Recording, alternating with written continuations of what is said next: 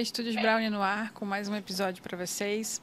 Hoje a gente está com um convidado aqui que não é fotógrafo, mas que eu tenho certeza que vai trazer muito conteúdo para vocês. Antes de apresentar ele, eu quero avisar que estamos com uma novidade aqui. Estamos com um co-host, um amigo, um convidado muito especial, que é o Léo Saldanha, que vai me ajudar aqui nessa entrevista desse rapaz super importante. Léo, obrigada por aceitar o convite aqui da gente bater esse papo sobre fotografia, né, e sobre palestras e, e tudo mais. Obrigado você, Ana. Parabéns pela iniciativa do Estúdios Brownie e um prazer poder começar ainda falando com o Rafael, que vai trazer aí um, um assunto tão interessante e tão valioso, né, para esse momento do mercado. Então vai ser muito, muito interessante. Obrigado, viu? Eu que agradeço. O nosso convidado de hoje é o Rafael Romagnol. Ele é diretor de RH e cultura. Ele trabalha numa multinacional. Ele foi meu diretor de RH na última empresa que eu trabalhei com TI. É, ou seja, foi lá que a gente se conheceu. Ele é botafoguense, ou seja, tá em alta o rapaz. ele falou que chegou aqui cheio de orgulho por causa do Botafogo. É, e ele é um dos é, organizadores do TEDx Barra e TEDx Niterói. Então hoje a gente vai falar sobre esse ponto super importante, que é o jeito de se comunicar, né? E tem várias dicas legais para gente. Eu sei que tem muitos fotógrafos que estão ansiosos aí por entrar no palco e palestrar, fazer a sua primeira palestra. Então eu acho que esse vai ser um conteúdo bem legal para todo mundo. Rafael, obrigada por aceitar o convite. É uma honra te receber aqui porque você é uma das pessoas que eu já trabalhei é, que estavam envolvidas com RH e que realmente é uma pessoa humana, né? Eu acho que isso é admirável demais e você sempre foi admirável mesmo antes de saber que você trabalhava com a organização TEDx. Então, obrigada. É um privilégio poder te receber aqui. Ah, Aninha, eu que tenho que agradecer. Obrigado primeiro pelo convite, a você, ao Léo também. É um super prazer estar aqui. Obrigado pelas carinhosas palavras também. Saiba que a recíproca é verdadeira. E acho que é muito legal, depois de tantos anos, a gente estar junto em formatos diferentes aqui. É, para debater um tema que para mim é tão especial que se deixar, eu vou ficar a noite inteira falando disso aqui. É, então, para mim, é um super prazer poder estar aqui e bater essa bola com vocês. E saudações alvinegras a quem estiver ouvindo. não posso perder essa oportunidade. Né? É verdade. Tem nove anos, né? Nove anos que eu te é, conheço. Isso, passa acho que nove para dez anos. Passa super rápido, né? E ver como as vidas mudam né, nesse meio tempo. Né? É verdade. Muito louco isso. Vou mandar para o Agra, nosso colega aqui. Que legal, legal. Beijo para o pessoal da Ferroporte. Vou deixar o Léo fazer a primeira pergunta, que é o nosso co-host aqui, convidado. Léo, faça as honras. Léo, o assunto, o tema de palestras, de apresentar, é, a Ana comentando que é, os fotógrafos sonham com isso, querem subir no palco, mas eu queria inverter um pouco a, a lógica só para começar bem aquecendo, assim. Do ponto de vista do, de, de, um evento como o TED ou TEDx, é, saber quem vai convidar é, parte de outros pressupostos, imagino, é, do que a pessoa tem a dizer. E, e, no mercado hoje da fotografia, a gente vê muitos eventos, parece que mais preocupados, às vezes, com, é, não sei, o nome da pessoa e não necessariamente o conteúdo. Conteúdo importa, na tua visão? Como é que você vê isso? É, ótima pergunta, Léo, e acho que para começar a responder. Aliás, acho que sempre que eu vou falar um pouco sobre TED, sobre TEDx, eu gosto de um pouco de tentar contextualizar isso, até para muitas pessoas que não ou às vezes conhecem a marca, ou já viram algum vídeo, ou já foram em algum evento, mas não conhecem talvez a essência do que do que é o TED, né? Primeiro um ponto que eu acho que é bem relevante de colocar é que muitas pessoas não sabem que o TED ele é uma organização sem fins lucrativos, que tem como propósito o compartilhamento de boas ideias com o mundo. Né? Então, o TED surge na década de 80 como uma conferência de tecnologia, entretenimento e design na Califórnia. Tá? Naturalmente, com o advento da internet, isso começa a se popularizar e por uma metodologia muito própria de curadoria, de preparação. É, primeira década dos anos 2000, dentro de uma estratégia de expansão do TED, é, surge o TEDx, ou o TEDx, se a gente abrasileirar. É, e por que, que eu falo de uma estratégia de expansão? O TED fala como é que eu consigo levar mais ideias a mais pessoas, a mais lugares do mundo. Ah, eu vou buscar pessoas nesses lugares, vou capacitar essas pessoas e licenciá-las para que localmente, seguindo um rígido padrão de governança e um padrão de auditoria, elas, elas realizem localmente a nossa curadoria e eventos nos moldes que a gente faz. E aí começam é, pessoas como eu, e é por isso que eu digo, e abro um parênteses importante, é, eu digo que o, TEDx hoje ele é o meu lado empreendedor social. Eu dedico, eu não vivo do TEDx, eu dedico uma parte do meu tempo e da minha energia hoje a ajudar a estruturar eventos que compartilhem boas ideias com o mundo. É óbvio que hoje, depois de muitos anos trabalhando, a gente já começa a fazer trabalhos em paralelo de preparação de palestrante para outros eventos e etc. Mas a essência do TEDx de lá para cá são sete eventos, Barra da Tijuca, Morro da Urca, que a gente fez também aqui lá, lá no, junto com o pessoal do Bondinho, é, Niterói e alguns outros eventos. É, a trajetória permite com que a gente faça algumas outras abordagens. Mas, dito isso, assim, indo ao seu ponto, sem dúvida nenhuma, tá? e aí eu me pego de novo muito na essência do que é o TED. No TED a gente nunca busca, ou no TEDx a gente nunca busca palestrantes. A gente busca a ideia. Tá? É, o que, que a gente entende por ideia?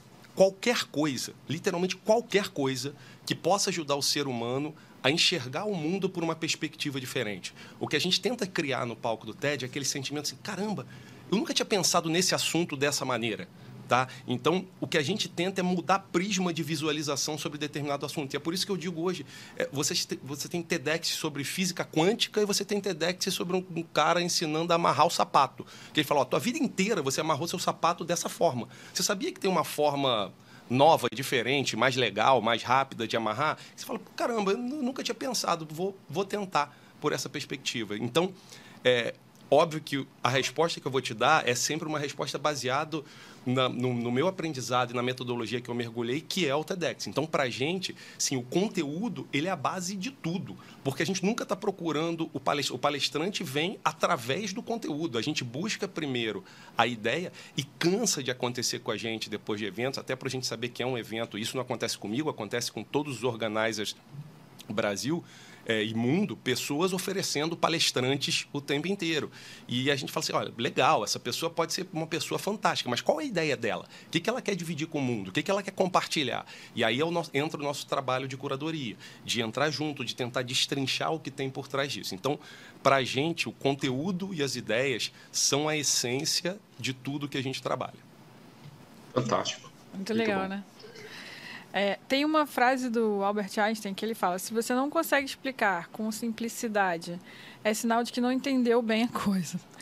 é, é por isso que as palestras do TED têm 18 minutos? É, não é exatamente por causa do Albert Einstein, tá? E eu já tentei encontrar alguma resposta mais, mais é, efetiva para isso, mas é, a lógica que toda a comunidade TED discute hoje em cima dos 18 minutos, é, e não é porque é um número cabalístico por trás disso, até porque hoje, se você me perguntar, pelo menos nos eventos, nos nossos e em outros eventos, principalmente Brasil, que a gente acompanha muito, é, eu tenho visto até um viés de baixa para esses 18 minutos. A gente tem visto cada vez mais palestras em 14, 15, e hoje você já tem TEDx de 7, 6 minutos que são incríveis. Tá? Então, mas da onde vem os 18 ou os até 18? Entende-se que é 18 minutos é um tempo suficiente para você transmitir uma ideia de forma madura e segura e ao mesmo tempo um tempo suficiente e necessário para você não perder a atenção de alguém no vídeo.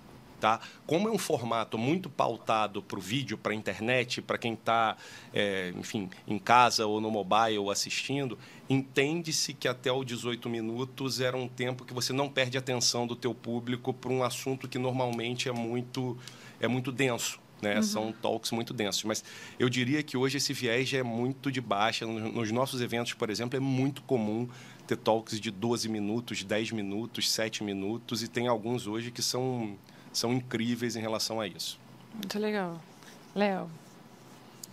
Em, em relação a essa parte da, do que eu achei fascinante do tempo, mas também principalmente da ideia, né, de compartilhar essas ideias, ideias que se espalham. É, um bom tema, uma boa palestra, a partir de uma ideia boa, mas aí tem a parte de, da pessoa ter conteúdo e não conseguir expressar isso. E quando sobe no palco, tem a questão da voz, a entonação, o que fazer com as mãos, como se comportar. Como é que vocês é, lidam com isso para ajudar, né? Que, que, tipo de caminho para a pessoa que tem boas ideias, mas e tá, poderia estar tá preparada, mas não consegue ali expressar isso? Legal, legal. É, é claro, Léo, que para essa resposta não tem uma receita de bolo, é, mas tem uma essência que talvez faça parte de uma, de uma receita de bolo. O que, que eu chamo de essência? É, a gente tem uma essência geral dentro do TEDx de que qualquer pessoa pode se tornar um TEDx speaker. Qualquer pessoa. Desde que ela tenha uma boa ideia. Se a gente encontrar uma boa ideia, na metodologia, a gente trabalha e formata ela. Então, a gente já cansou de ter pessoas no nosso palco que nunca tinham subido num palco na vida. Já tivemos crianças, por exemplo, no palco, já tivemos pessoas que não são palestrantes, que são, lá, médicos que nunca pensaram, de repente, em palestrar, é, ou pessoas que não são pessoas de palco, é, por exemplo, artistas e etc., que já estão mais acostumados. É, então, é um trabalho que a gente faz com muita constância. Então, essa essência, sim, a gente realmente acredita que qualquer pessoa possa se tornar um TEDx speaker se bem trabalhada dentro da metodologia. E aí é onde entra o processo de curadoria. Né? Então, é engraçado muitas vezes que a gente, até nesse processo, quando a gente começa a trabalhar um evento, é natural que a gente seja procurado também por pessoas querendo apresentar outras pessoas, e a gente tem um time de curadoria que está procurando gente o tempo inteiro. É, e tem muitas pessoas que já são, por exemplo, palestrantes por natureza, ou porque tem, que já, já se apresentam como prontas. Né? E muitas vezes a gente coloca, olha, não é porque você é palestrante que você está pronto que você vai estar tá pronta para o TEDx. Existe um processo de curadoria. Como é que é essa curadoria? É uma curadoria que dá trabalho. E aí entra uma essência muito importante para o TED. Tá? E, e para o TEDx. A gente parte do princípio de que o palestrante, o TEDx Speaker, é alguém muito generoso. Tá? Porque, primeiro, porque não tem remuneração envolvida. Nem eu, como organizer, ganho um real para estar tá tocando um TEDx, nem qualquer pessoa que sobe num palco de qualquer TED que vocês já viram na vida receberam um real sequer para estar tá em cima daquele palco.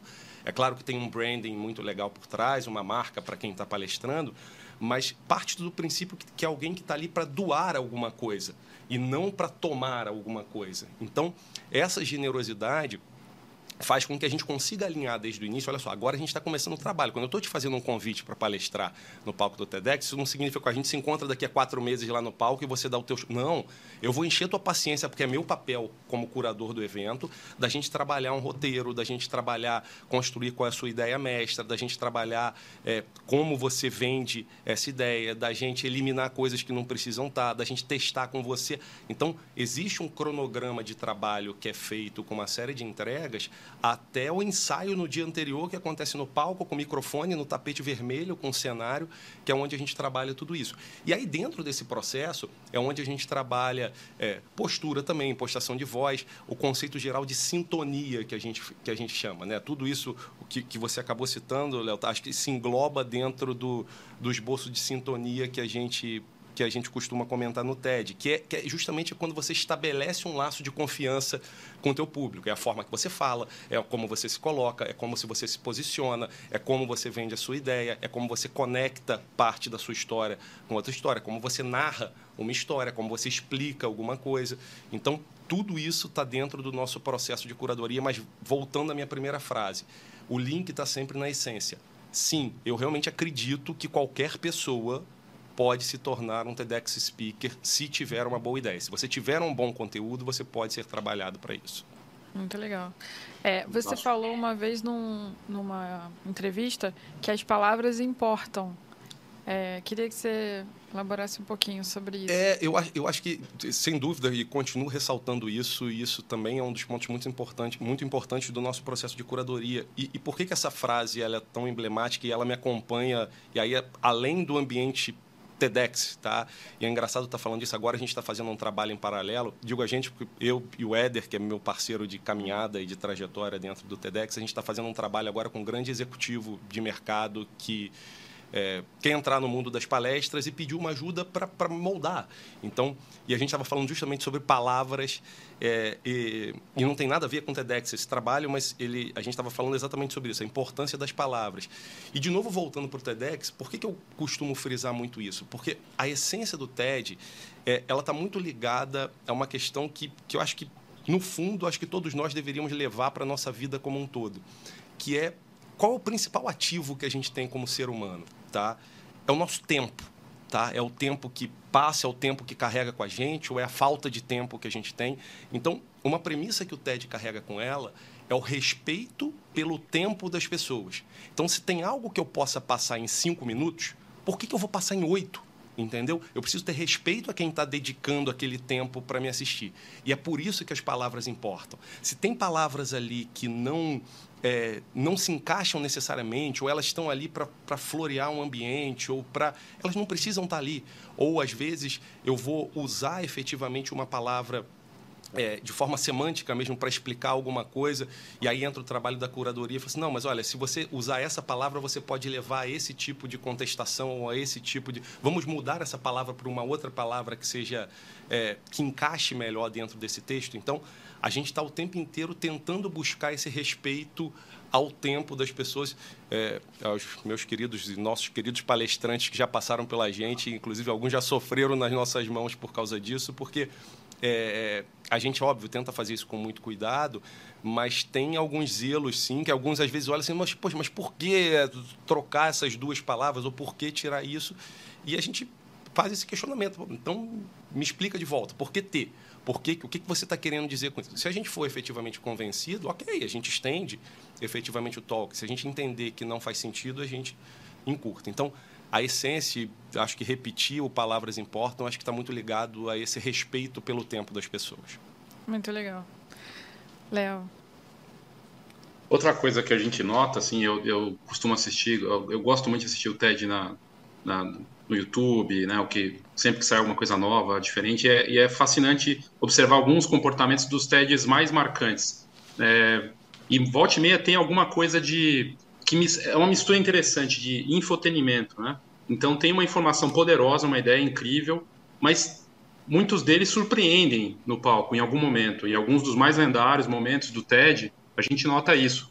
Eu acho que isso é uma. É, é e aí como é que como é que você chega nisso, Rafael? É, é um é alguma indicação é, de vocês da curadoria ou é algo que naturalmente vai acontecer no processo? É, cara, é uma, é uma Assim, é, é um misto de situações. É algo que hoje eu posso dizer que acontece naturalmente no processo, tá? Pelo, pelo, acho que pela experiência que a gente que a gente ganhou, assim como outros organizers também ganharam e que fazem trabalhos incríveis pelo, pelo Brasil afora e também pelo mundo.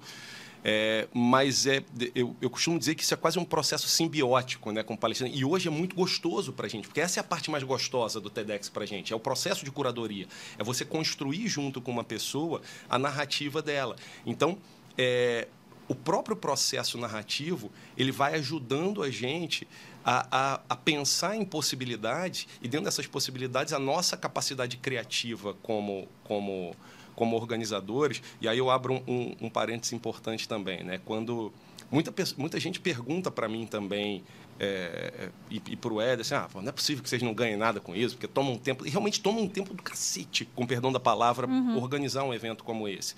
É, e eu respondo normalmente, de fato, dinheiro eu não ganho, tá? Mas o que, que eu ganho? Primeiro, aprendizado, porque eu estou o tempo inteiro conversando com pessoas é, incríveis, com ideias incríveis, que abrem portas para bate-papos incríveis como esses aqui. E, dois, networking. Então, assim, isso abre portas para a gente também acessar pessoas, para a gente ter contato com, com pessoas, para a gente, enfim, poder fazer outras abordagens. E o terceiro é, é a criatividade, porque durante esse processo a gente está aprendendo e, ao mesmo tempo, exercendo a nossa criatividade na formação de uma palestra. Então, durante esse processo de curadoria, é muito comum a gente. É claro que muitas vezes vem do próprio palestrante. Ah, eu gostaria de ter, de fazer uma interpretação no meio da minha da minha fala. Ah, eu gostaria de mostrar um vídeo, eu gostaria de, é, de usar um objeto.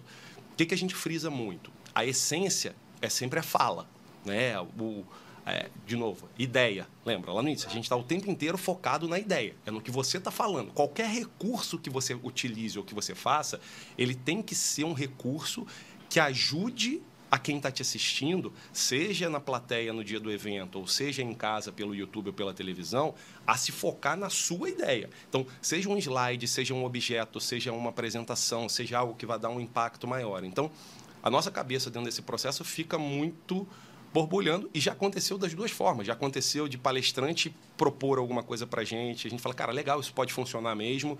Já aconteceu da gente, acontece muito da gente propor coisas e o palestrante, pô, legal, pode ser que isso funcione. É, e acontece muito também o efeito inverso. Palestrante que chega, por exemplo, com 20 slides para gente, com dois banquinhos, com uma, um violão. Ó, calma, assim, o foco aqui é, é a sua fala, é a ideia que a gente quer transmitir. Então, vamos, vamos, vamos fazer por etapas. E aí a gente pensa o, o que, que disso aqui faz sentido entrar e o que, que não faz sentido entrar. Então, é um processo bem simbiótico mesmo, que gente, hoje a gente consegue construir literalmente em grupo, assim, né? Algo que a gente tenta é, e aí, quando eu falo novamente do processo de curadoria que, é de, e da generosidade do, do TEDx Speaker, né? É, a gente joga muito aberto no início, de fato, que olha, é um processo. Agora começa um trabalho. Se você aceitou o convite, a gente tem um trabalho a ser feito. Mas, por outro lado, eu falo assim: olha, mas é um trabalho que a gente também faz com, com muito cuidado, porque assim, é, respeitando o seu tempo, a gente tenta respeitar o seu formato de curadoria. Então, não são todas que funcionam exatamente no mesmo formato. A gente tenta respeitar muito as individualidades nisso. Isso vai desde. Tem gente que prefere ter encontro individual com a gente o tempo inteiro, tem gente que não quer ver a nossa cara, só quer falar por, por vídeo, tem gente que. Então, a gente tenta se adaptar muito ao, ao palestrante na construção e, naturalmente, nos recursos que eles vão, que eles vão utilizar durante uma palestra. Ah, legal. Você explicando isso dá para entender também por que, que tem pouco vídeo, pouca foto nas Exato. apresentações, né? Exato. Então, isso é uma premissa, não é que a gente não possa ter, tá?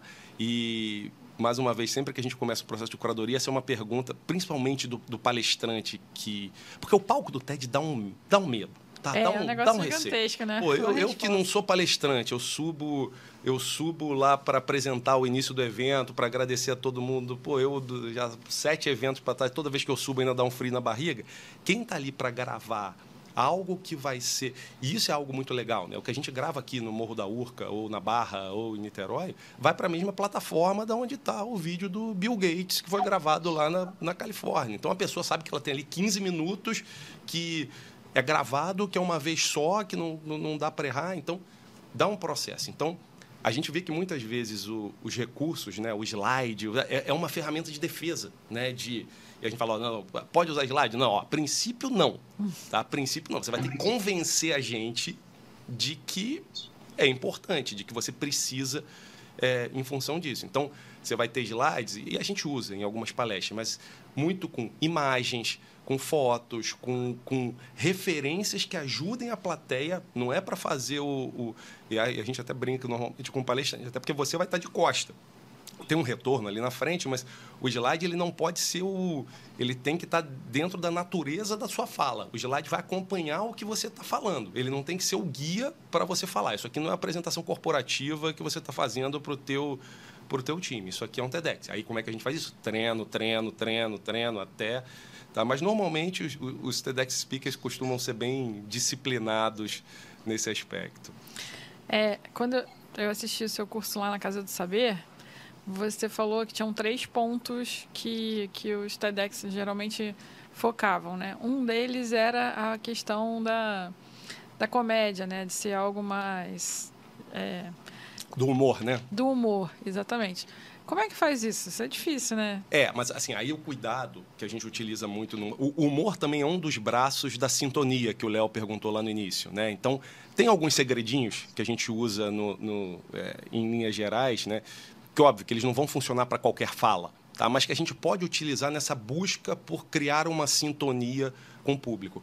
O humor é uma delas. O Chris Anderson, que é o proprietário do TED, né, é a pessoa hoje à frente do TED, ele tem uma frase que eu já vi ele falar numa determinada entrevista, não vou me lembrar onde, mas ele falou assim: é, é sempre um ótimo recurso fazer as, a, fazer as pessoas rirem, mas sem fazer elas se contorcerem de rir.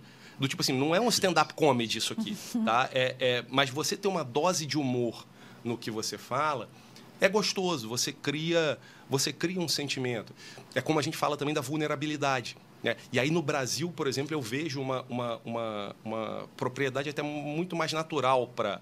A gente valoriza muito a vulnerabilidade aqui, né? Assim, é o cara que está correndo a maratona, cai no chão, tropeça, a gente torce para ele levantar, ultrapassar todo mundo e, e chegar em primeiro. Verdade. Porque foi, foi natural, né? Ele, ele, é, o, o time que está em último, que está arrancando, a gente torce para ele ultrapassar e ganhar. A gente tem um pouco nisso com a gente. Então, se a vulnerabilidade for genuína, a tendência é que o público te abrace. Agora, não tenta enganar o público. Então, é que eu falo, ah, mas e se eu esquecer o texto? Cara, só, se você esquecer e, pedir desculpa e vou voltar, eu tenho certeza que a plateia vai te.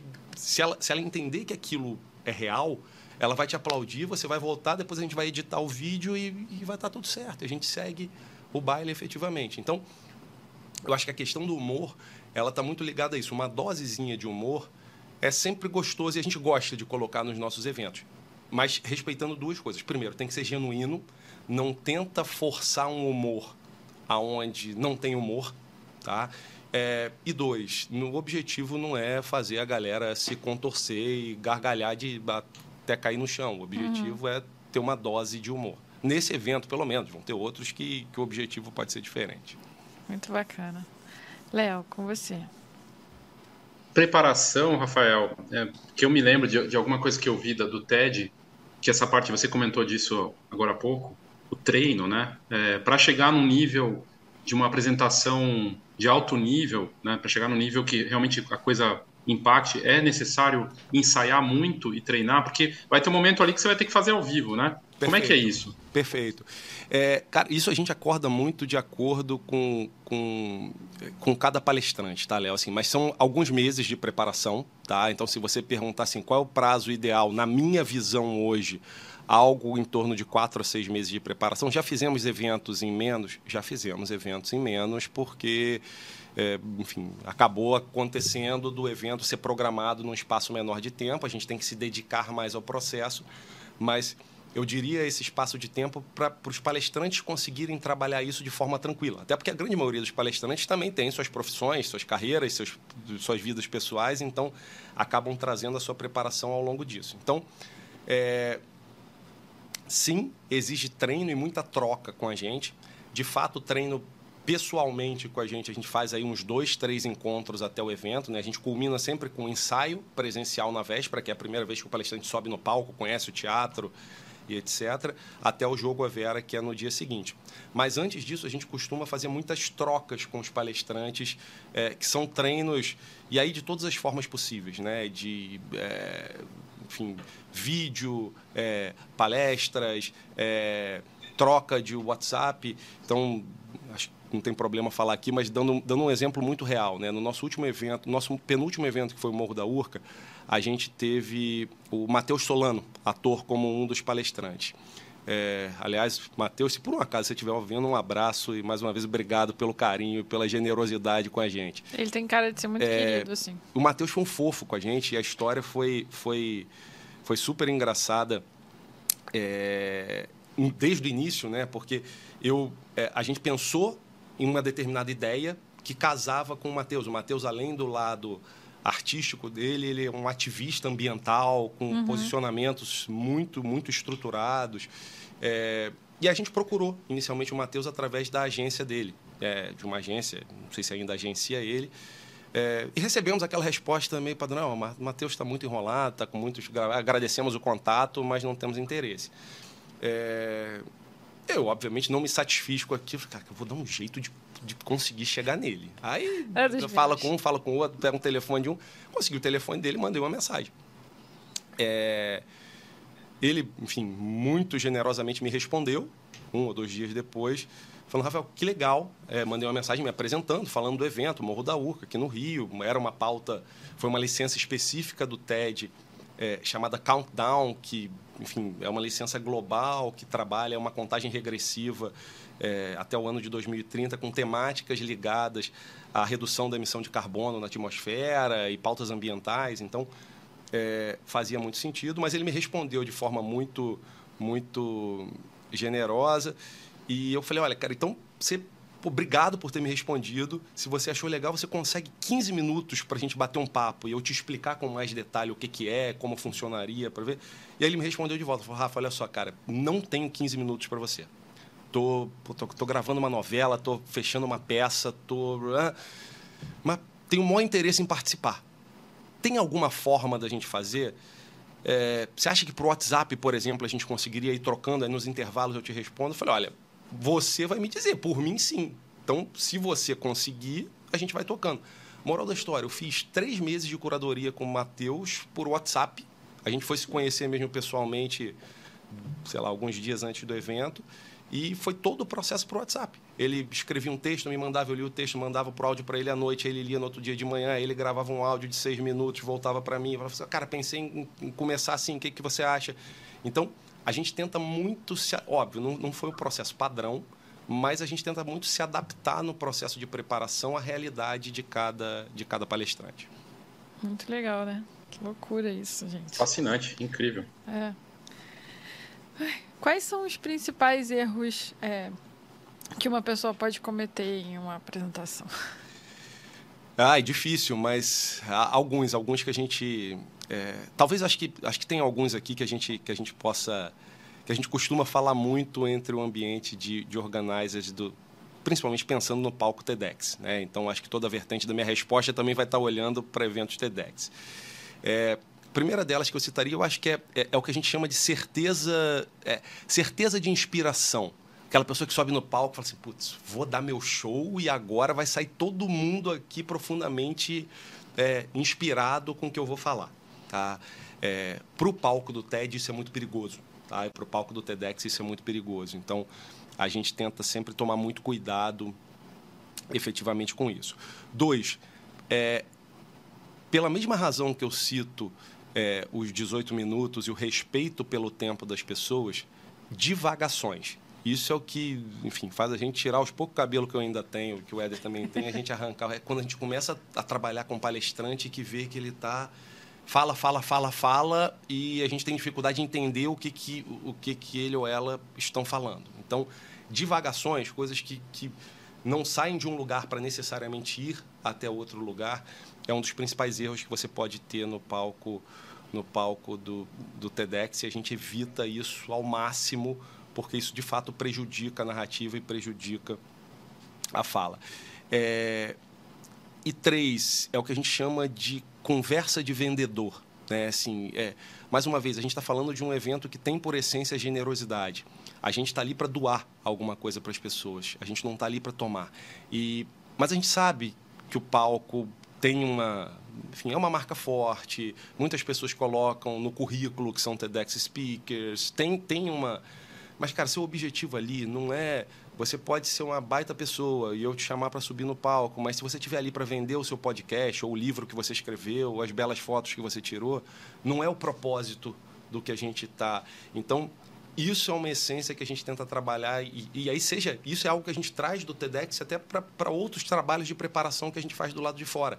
Essa essência a gente tá, esquece tudo bem que você vai ganhar dinheiro com palestra lá na frente o teu objetivo é esse mas o que você quer transmitir não é o, o dinheiro não é o livro que você escreveu não é a sua trajetória incrível de carreira é, é pensa tenta tirar a essência do que que o que que você gostaria de compartilhar o que que é, que tipo de aprendizado você quer passar para a pessoa? Quando a Ana ou o Léo assistirem o seu talk e eles chegarem em casa, qual frase que você gostaria que tivesse na cabeça deles efetivamente? Então, é, esse papo de vendedor, que a gente chama, esse lado comercial, até porque na, na própria governança do TED, é, isso é um ponto que a gente é auditado, inclusive, e, e, e, eles são muito severos em relação a isso. Tem três coisas que a gente não pode levar para o palco. É, é, política. Né? Isso não significa que eu não possa falar sobre política ou ter um político no palco. O que eu, o que eu não posso é defender ou ofender nenhum tipo é, de, de, ideologia política. Uhum. Tá? Dois, religião. Mesma coisa, eu posso ter um padre ou enfim, qualquer outra pessoa do mundo da religião falando no nosso palco. O que eu não posso é defender ou ofender qualquer tipo de doutrina religiosa no nosso palco. Tá? E três é o comercial. Qualquer coisa que remeta que então acontece muito com a gente. A, o, o, TEDx apesar de ser um evento sem, sem fins lucrativos é um evento que ele tem um custo alto para acontecer tá? Então eu preciso captar recurso para fazer o evento acontecer. Esse recurso ele vem de três formas basicamente. É, patrocínio é, venda de ingresso que a gente tem um limite também, a governança me, me exige, nos exige algum, alguns limites, e parcerias. Né? A gente fazer parceiros que ajudem a gente a estruturar o evento, a transmitir o evento, a gravar o evento, a fazer o coffee break do evento. Então, é... quando a gente fala de patrocínio, acontece muito, por exemplo, é, da gente estar tá conversando com empresas, que é um trabalho que a gente faz como organizador, de falar assim, olha, o evento é isso, você conhece o TED, pô, eu não vivo disso, eu estou fazendo evento, pô, associar sua marca a isso pode ser legal. E acontece muito de empresas, às vezes, falarem muito de boa, mas, ah, cara, legal, mas eu tenho aqui o meu diretor de marketing, ou o meu CEO, não dá para ele botar ele no palco. Falei, vai ser um prazer poder conversar com ele, mas ou é uma coisa ou é outra. Ou eu tenho com você como patrocinador, com a sua marca aparecendo lá e você explora isso de alguma forma, ou eu conheço o seu CEO e as ideias que ele tem, eu não posso ter os dois. Por quê? Porque isso cria um vínculo comercial de parecer que ó, você está ajudando a gente a patrocinar o evento e não. Então, a gente faz questão de deixar isso muito, muito separado. Então, esse, o, o papo de vendedor ou alguém que está ali para sabe, para vender mais do que para doar alguma coisa, eu acho que é um dos, dos principais erros. Todos os erros. Aí eu, e aí eu não gosto muito de falar de erro de palco. Né? Aí é erro de preparação, porque a gente tenta se preparar tanto para aquele momento que no dia, assim, o máximo que pode acontecer é nervosismo, é, mas a, a tendência é que esteja todo mundo muito preparado, entendeu? Muito bacana. É, eu sei que a gente está falando do TED e que o mercado da fotografia é um pouco diferente, mas tudo que ele falou até agora, Léo, você me disse se você concorda ou não, eu acho que poderia se aplicar para o nosso mercado e, e, as pessoas poderiam seguir. Seria um conteúdo muito mais valioso do que você receber alguém lá que está só tentando vender o curso dela. Pronto, falei. É verdade.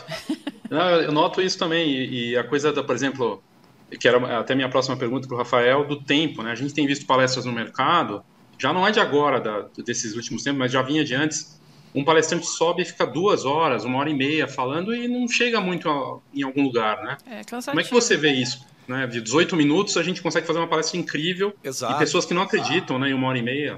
É, e eu, e eu vejo uma tendência muito natural isso, tá, Léo? Assim, concordo é, é, totalmente com você dessa inversão de posicionamento. Primeiro que as pessoas, mais uma vez, passa pela, pela você conseguir prender a atenção das pessoas. As pessoas começam a dar mais valor para os seus tempos mesmo. As pessoas têm uma dificuldade hoje de conseguir ficar uma hora e meia prestando atenção. E eu já começo a ver uma inversão até em outros tipos de eventos, eventos corporativos, convenções, como vocês citaram. A gente, de vez em quando, tem sido procurado para isso, para indicar palestrantes TEDx. As pessoas falam, ó, em vez de trazer um cara para falar durante uma hora e meia e pagar tanto, eu prefiro trazer quatro para falar durante 15 minutos e, e, e, pagar esse menos tanto, ou esse tanto, ou tanto menos alguma coisa. Ou seja, trazer alguém para chegar aqui, dar um recado em 15 minutos e 18 minutos, depois eu trago outro, depois eu trago outro, e eu abro perspectivas na cabeça das pessoas é um caminho é um caminho muito natural, muito natural na minha visão. Óbvio que ainda tem espaço, ainda tem formatos de eventos diferentes, mas eu acho que essas falas curtas e, e é por isso que hoje a gente vê também um, enfim, um monte de gente criando talks aí de sei que talks, sei lá o que talks, tentando de alguma forma se se se basear, se adaptar na, na metodologia do TEDx, mas eu vejo como uma tendência muito natural, sim, no mercado, essa, essa otimização e, e redução do tempo, assim, cara, coisas acima de uma hora, duas horas tem que ser algo muito consistente, ou então algo muito denso que você de fato precise mergulhar, ou para públicos muito específicos de, de é, enfim, óbvio, você tem palestras e conteúdos científicos que, por exemplo, eles são eles precisam de uma duração maior porque você tem que mergulhar muito, mas em linhas gerais eu vejo como uma tendência muito muito natural na minha visão no mercado de palestras como um todo. Muito legal. Em relação às, às, ideias, é, vocês escolhem um tema e aí é a partir desse tema que vocês vão buscar as pessoas? Isso, na realidade é o seguinte, todo evento ele tem um tema central, tá? Tema diferente de ideia. Tá? Uhum. Então, tema. Então, a gente já teve alguns eventos, como. E os temas dos eventos TEDx, eles são sempre temas muito genéricos e abertos, propositalmente. Você não vai ver o TEDx Educação, TEDx Fotografia, TEDx ah, tá. Meio Ambiente. Você vai ver. É, TEDx, obviamente, primeiro ele tem o um sobrenome, né? TEDx Barra da Tijuca, TEDx Morro da Urca. E os temas são temas sempre muito abertos que permitam a gente ter uma visão geral do que a gente. Então, exemplos que a gente já trabalhou. É, cotidiano líquido, que é algo muita gente se inspirou no Zygmunt Bauman, numa obra dele chamada Amores Líquidos, e que aí a gente foi para o cotidiano líquido, que permitiu a gente abranger. Né? Uma edição do Niterói foi o Reaprendendo a Aprender, uma edição do Barra foi é, Mova-se, né? então a gente estimular o movimento, a, a mudança, ou sair da inércia. Aí, através dessa, desse tema central que a gente define, a gente começa a abordar e fazer brainstorming de possibilidades de ideias. Uhum. É claro que hoje isso, depois de muito tempo e muitos anos conhecendo gente, trabalhando curadoria, é, é, natural que as ideias se misturem com as pessoas também. Né? Então, a gente, pô, nesse tema a gente poderia trazer alguém falando disso, a gente poderia ter alguém, pô, né, assim, a gente poderia ter alguém, ah, essa pessoa aqui já falou, pô, vamos bater um papo para ver se faz sentido. Ah, a gente pô, poderia buscar alguém com essa. É, então, a partir da temática central, a gente começa a definir parâmetros de ideias. Então, é, quando a gente mergulha, então assim, vou dar um exemplo prático em relação a isso. A última edição que a gente fez agora, dezembro do ano passado, a gente fez nossa última edição é, na Barra da Tijuca, foi um evento só com mulheres, só com palestrantes mulheres. É, e aí, dentro da definição efetivamente do tema, a gente chegou a uma ideia e, e eu cheguei a uma pessoa, uma professora, já teve algum cargo político também, que a gente queria abordar é, ela, ela, defendia nas redes sociais, em algumas pesquisas dela, uma abordagem muito forte atrelada à moderação. Né? principalmente no caos político que a gente estava vivendo, como a gente, como ser humano, se colocava num papel de não necessariamente ter que ter lado A e B a todo momento, mas sim num papel de sermos moderados acima de tudo e que o moderado, o moderado é aquele que consegue olhar por duas perspectivas diferentes, entender.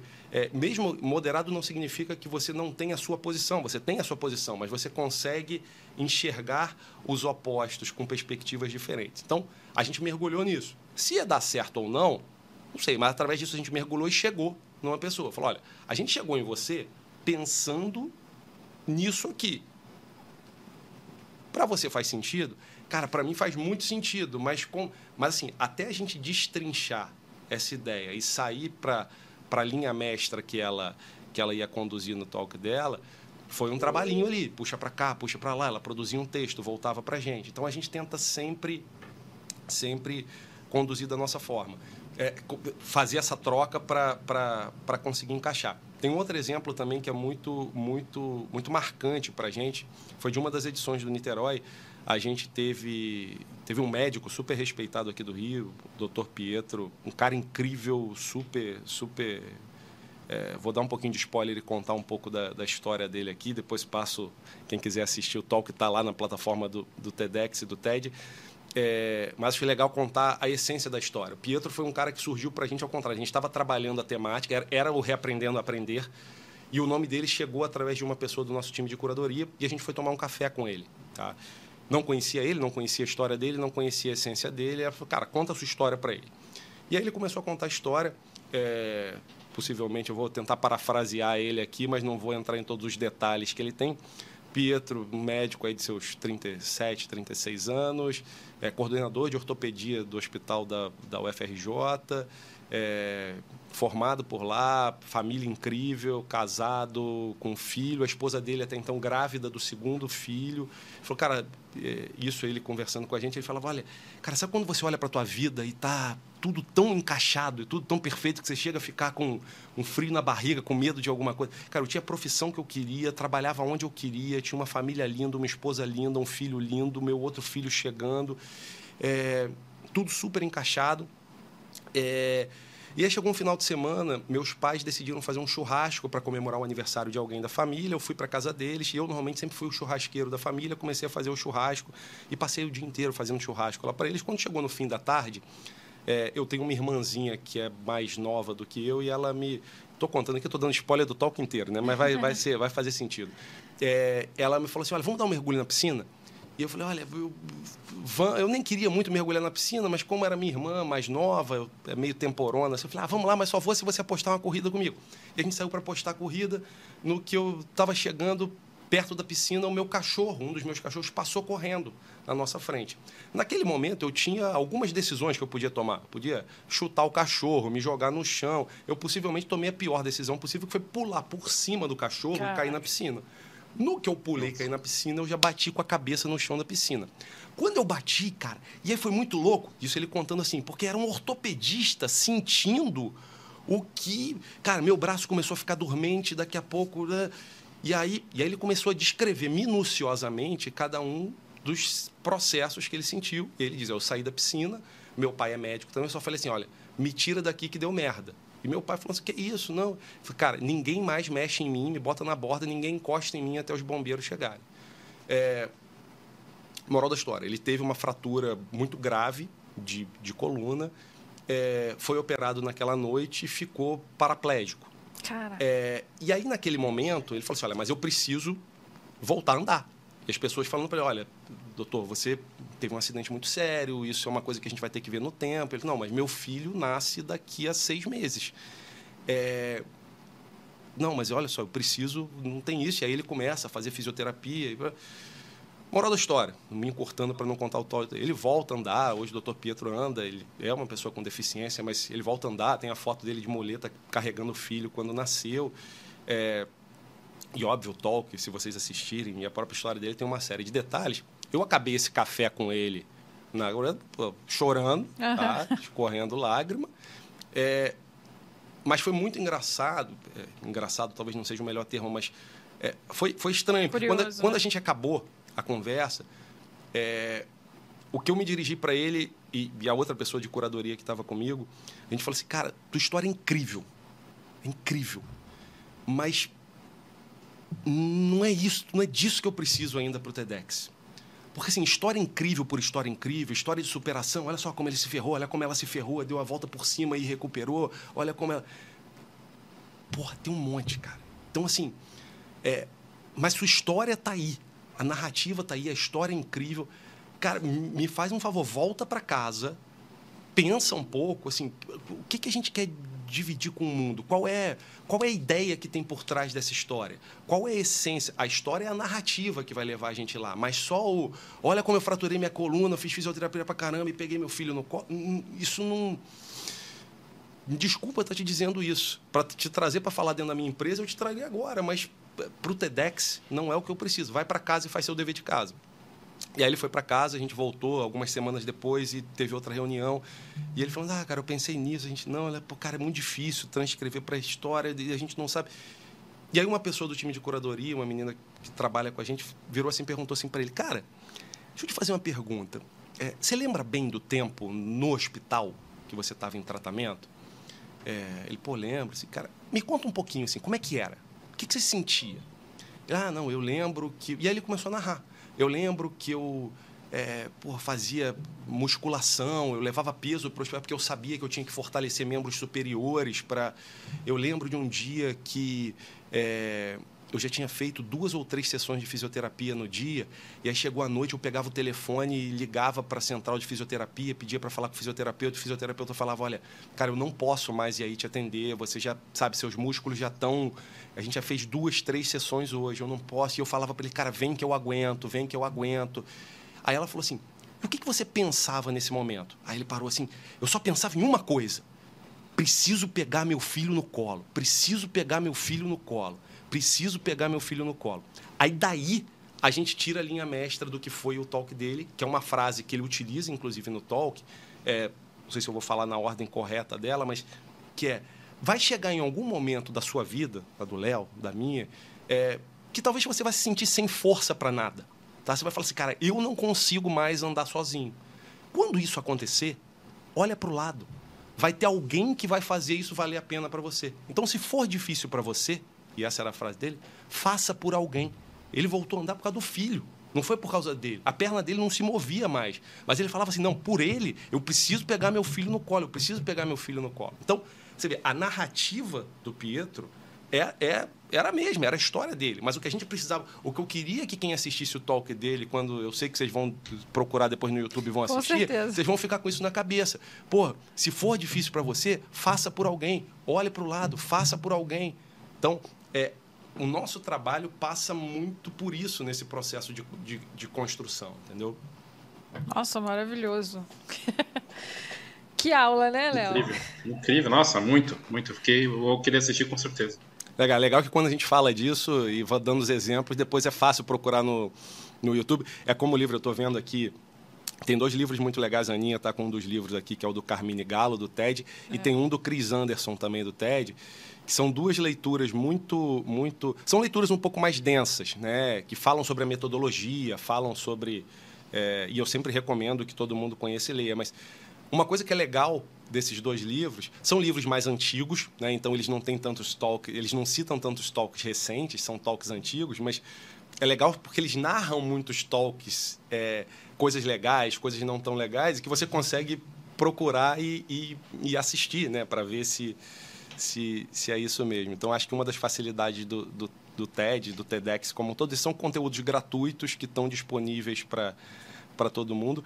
E, de verdade, hoje, eu uso muito como, como processo de aprendizado também. Eu já me peguei várias vezes querendo saber sobre algum assunto, entender um pouco mais sobre alguma coisa, em vez de pesquisar no Google, eu falei, ah, cara, deve ter alguém em algum lugar do mundo falando sobre isso no TEDx. Pô, vou, vou pesquisar e vou ver se eu acho alguma coisa é, em relação a isso. E volta e meia a gente acha e consegue consumir um conteúdo, mais uma vez, rápido, direto, objetivo, sobre determinado assunto. Muito bacana. É, eu fiquei pensando aqui que. Nossa. É, até me desestabilizou. É, não, eu fiquei pensando aqui em relação ao que você tinha comentado no início sobre criatividade. É, porque é um exercício profundo né, que vocês fazem ali na, na curadoria e nesse processo até chegar na mensagem. Isso é muito maneiro. É muito legal, é muito legal. E, e, e tem um, hoje eu e o Éder a gente, a gente consegue, e obviamente outros organizadores, tem pessoas incríveis no Brasil fazendo isso também, é, super inspiradoras e super trabalhadoras, mas é, eu acho que até antes disso, entendeu, Aninha, do processo de curadoria, na pré-curadoria, estava comentando isso com, com o Éder esses dias, a gente começa é, a, a, meio que namorar algumas ideias e pessoas. Tem pessoas, por exemplo, que eu sigo hoje, que eu já sigo há um ano e meio, que eu falo assim, cara, essa pessoa, é, um dia eu vou trazer ela para o TEDx. Ou, ou, tem coisa aqui que, que, que cabe num, num próximo evento. Então, uhum. a gente já começa, a cabeça já começa a trabalhar nisso. Né? Às vezes você conhece uma história, você é, vê uma abordagem, você ouve sobre um determinado assunto, você tem uma, uma, uma abordagem diferente sobre determinado tema. Então, isso, de fato, é muito, é muito gostoso para a gente, né? porque, de fato, exercita nossa, tanto o aprendizado, quanto por um lado, quanto a criatividade, que é Sim. a gente pensar. E por isso que a gente costuma fazer isso muito em grupo. Né? Assim, por mais, hoje eu e o Éder muito na frente, em alguns eventos a gente tem pessoas que trabalham com a gente também no processo de curadoria, e a gente costuma trocar muito para não se enviesar. Então, às vezes eu estou fazendo a sua curadoria, eu sou o curador oficial do talk da Ana, mas eu estou trocando com ele o tempo inteiro para ele que está de fora, conseguindo olhar para uma perspectiva diferente da que eu que estou mergulhado naquele tema estou é, olhando, e ele consegue naturalmente dar alguns inputs. Então, às vezes a gente chama uma pessoa de fora é, para e, e, acontece isso. Então teve um evento também nosso aqui, acho que foi uma edição do Niterói, é, um grande amigo que é um dos embaixadores do, do, TED hoje no Brasil, que é organizador do TEDx Campinas. Eu convidei ele e ele veio para o Rio para me ajudar. A gente estava com determinada curadoria de um palestrante que era, era uma temática muito densa, era um matemático aqui do Rio que ia fazer uma abordagem muito específica e a gente não estava conseguindo desatar aquele nó. A gente, porque já estava muito mergulhado. Eu falei, cara, eu, eu, você me ajudaria? Tipo, você que está vindo agora, eu já estou aqui há dois meses trabalhando e a gente tem coisa ali, mas a gente não está conseguindo é, é, fechar isso. Então a gente costuma fazer e acabou dando super certo. Então a gente tenta sempre ter perspectiva, trabalhar essa criatividade de forma de forma conjunta mesmo, né? Muito legal. Léo, quer perguntar?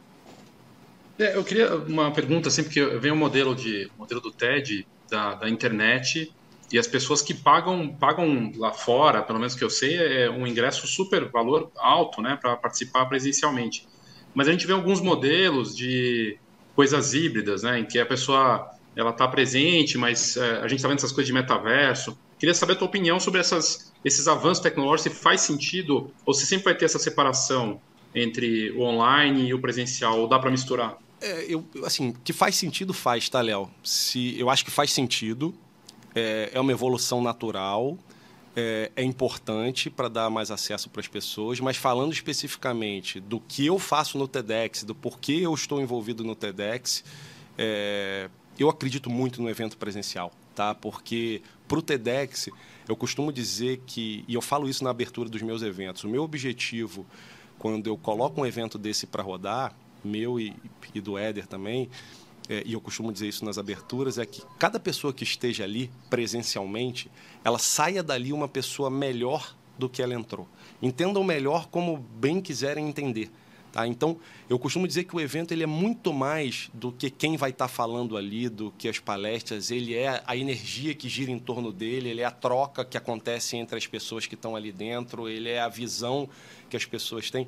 Então, a gente vê isso muito depois com as filmagens, com a fotografia também. A gente sempre tem fotógrafos é, nos nossos eventos que são voluntários, então a gente costuma trocar evento a evento, pessoas que queiram. E que eu falo, cara, ajuda a gente a captar a, a, a emoção do evento, a, o que, que a gente está conseguindo transmitir para as pessoas aqui de alguma forma no evento, é, é, porque essa é a essência do que a gente constitui. Então, eu, especificamente, como todas as palestras ali, elas são gravadas e elas vão para a plataforma do TED, então, a gente já fez, a grande maioria dos nossos eventos, a gente, por exemplo, transmitiu ao vivo. A gente faz o evento presencial, mas a gente transmite ao vivo, o TEDx permite que isso aconteça dentro de algumas de algumas regras estabelecidas, mas a gente já transmitiu ao vivo pela internet, ou pelo YouTube, ou pelo Facebook, seguindo as regras do TEDx. Mas a essência para a gente é, é, é, de novo, é o evento presencial com a energia que a gente está conseguindo trocar ali, com a troca entre as pessoas, com a aproximação entre as pessoas, e depois a gente vai ter um conteúdo muito legal que vai estar disponibilizado de forma gratuita para a pessoa assistir. Então, pensando no ao vivo, tá? eu sou muito favorável ao evento presencial e, e, e a troca. Assim. Eu não sou o cara que vou para o metaverso ou para um evento 100% online, tanto que foi uma decisão nossa, por exemplo, na pandemia, não fazer um evento online como muitas pessoas fizeram. Falei, cara, se eu não puder apertar a mão, dar um abraço nas pessoas que estão lá, ver as pessoas se cumprimentando entre si, ver um outro de câmera fechada, não, não acontece, acontece, mas não é a essência do que eu, do que me faz dedicar uma parte do meu dia e da minha energia para estar tá organizando um evento como esse. Então eu acredito muito no, no presencial ainda. Eu também. É, tem muita dizem, né, que o maior medo da, das pessoas é falar em público. Que dica que você deixa para a galera que tem para conseguir lidar com esse medo, com o nervosismo de estar num palco, principalmente num palco tão grande assim? Ah, Aninha, isso é primeira verdade. Eu acho que, que enfim, a gente ouve isso muito ao longo dos últimos anos e sou suspeito para falar, porque como eu falei, o, o, o TEDx e esse envolvimento com o TEDx, ele, ele mudou muito a minha forma de enxergar o mundo e enxergar essa temática, tá? Eu realmente eu tinha um pensamento muito leviano que achava que cara, pô, tu pega um cara incrível, bota em cima de um tapete vermelho, dá um microfone na mão dele 15 minutos para ele falar, vai sair uma palestra incrível. E o TEDx me mostrou que não é isso. Existe uma metodologia. E essa metodologia me mostrou que qualquer pessoa, como eu falei no início, pode se tornar um, um, um bom speaker, um bom palestrante. Então, Cara, dica num primeiro momento, Aninha, é comece e treine e se capacite. Então, óbvio que tem dicas, como dicas que a gente faz em trabalhos paralelos, como eu citei esse de um executivo e a gente fez há pouco tempo de outro e de outro e de outro. É, tem uma série de processos que a gente pode acontecer. Então, assim, duas dicas que são importantes que a gente gosta de fazer, inclusive no nosso processo de curadoria a escrita. Muitas pessoas querem falar, mas não têm o hábito de escrever. Escreve sua palestra, lê o que você está escrevendo, você preste atenção na palavra que você está escrevendo. Então, bota, dá trabalho, dá trabalho. Cansa, cansa. Você vai escrever várias páginas, vai. Mas isso te ajuda a, a internalizar o que você está querendo dizer. No processo de curadoria, por exemplo, o que a gente fala muito com o palestrante? Treine com pessoas que são confortáveis para você. Chama teu marido, esposa, namorada, namorado, filho, pessoas que são sua zona de segurança e fala assim, cara, senta aqui e me vê falando durante 20 minutos. É, rostos amigáveis que te... Use as pessoas da sua rede de, de, de contato para falar. Todo o restante, postura, postação de voz, tudo isso pode ser trabalhado. Óbvio, não é o nosso foco no TEDx. Então, o que, que, que a gente coloca muito? É, num palco normal, as pessoas se preocupam muito com visão de câmera, visão para onde se posiciona para o público. No TEDx a gente já tem tudo isso demarcado. Tem um tapete vermelho que a gente fala para palestrante, olha só, seu raio de atuação é isso aqui. Você não pode sair desse tapete. Você anda para um lado, anda para o outro, mas não pode sair fora do tapete. Dois, esquece a câmera. foca no público, a câmera vai te achar. Então, a gente tem muita dificuldade normalmente com atores nisso, porque os atores sobem no palco do TEDx eles já ficam procurando a câmera naturalmente. Falam, aqui você não tem que procurar a câmera. Você não está falando para a câmera, você está falando para o público, e a câmera vai te achar. Então, eu acho que a escrita, o treinamento e, e, cara, e busca ajuda, busca ajuda. Assim como a gente, assim como eu, assim como o Éder, tem uma série de outras pessoas bem preparadas que é, podem te ajudar a compartilhar uma ideia de uma forma mais estruturada, podem te ajudar a buscar a essência do que você gostaria de transmitir, podem te ajudar a desenhar é, um, um roteiro. Então, assim, eu realmente acredito que qualquer pessoa pode, pode fazer isso. Então, eu começaria do zero, começaria do início, é, buscando o que, é a sua ideia, o que, é seu tema central, o que, é a linha mestra do, do que você gostaria de transmitir, estrutura isso, escreve, cria um racional, e aí tem uma série de outros segredos que podem ser utilizados. Você pode contar uma história, você pode fazer uma narrativa, você pode explicar alguma coisa, você pode fazer uma história de detetive, você pode. Aí tem diversos artifícios que a gente pode trabalhar em cima disso, entendeu? Mas é, é plenamente possível para todo mundo. É só querer. Muito legal. Léo. É muito bacana. Eu fiquei pensando aqui, é, eu lembro do meu pai, ele falava que quando ele estava me ensinando essa questão de negócio, mais que o líder ou a pessoa que quer liderar, ela precisa saber falar e se apresentar, é uma característica de liderança. Mesmo que você não vá dar uma palestra. Então, mesma coisa escrever, que, que o Rafael acabou, acabou de comentar. No final das contas, você, é, seguindo um dos livros da, do TED, não é só para fazer uma prestação nível TED, né, Rafael? É para a vida, né? É para tudo, comunicação Exato. mesmo, né? Exato, cara. Eu, eu, eu, eu digo hoje sem medo de errar, assim, o, o TEDx, óbvio que estando do lado, de um lado organizer, né? E aí conta uma história também interessante para vocês, só abrindo um parênteses, não tem a ver com a resposta não, mas eu me lembrei dessa agora, porque uma vez a gente teve num treinamento do TED lá em Nova York, é, para organizadores TEDx do mundo inteiro, eles fizeram um evento super legal lá, a TED Conference mesmo, tá? aquela que até você citou, que é mais cara, ela acontece uma vez ao ano, normalmente em Vancouver, às vezes na Escócia, é um evento super, claro, super caro, com um ticket altíssimo. Mas você tem os eventos TEDx ao redor do mundo, que são eventos super acessíveis. E, aliás, a nossa história com o TEDx há muitos anos atrás, ela, ela surge assim, né? Eu não tinha a menor ideia como funcionava isso. É, eu e o Éder, a gente foi procurar como... Se a gente podia ir um dia a um evento TED, ah, como é que funciona para ir num TED um dia? E a gente descobriu efetivamente o TEDx. Mas aí voltando ao ponto, a gente estava nesse treinamento em Nova York com vários organizadores e depois de um, dois dias de convivência lá, dois ou três dias, teve um organizer dos Estados Unidos, a gente estava tomando um café assim, ele parou do meu lado e falou assim, cara, se você tivesse que dividir uma ideia com o mundo, qual seria? Aí eu gelei assim, eu?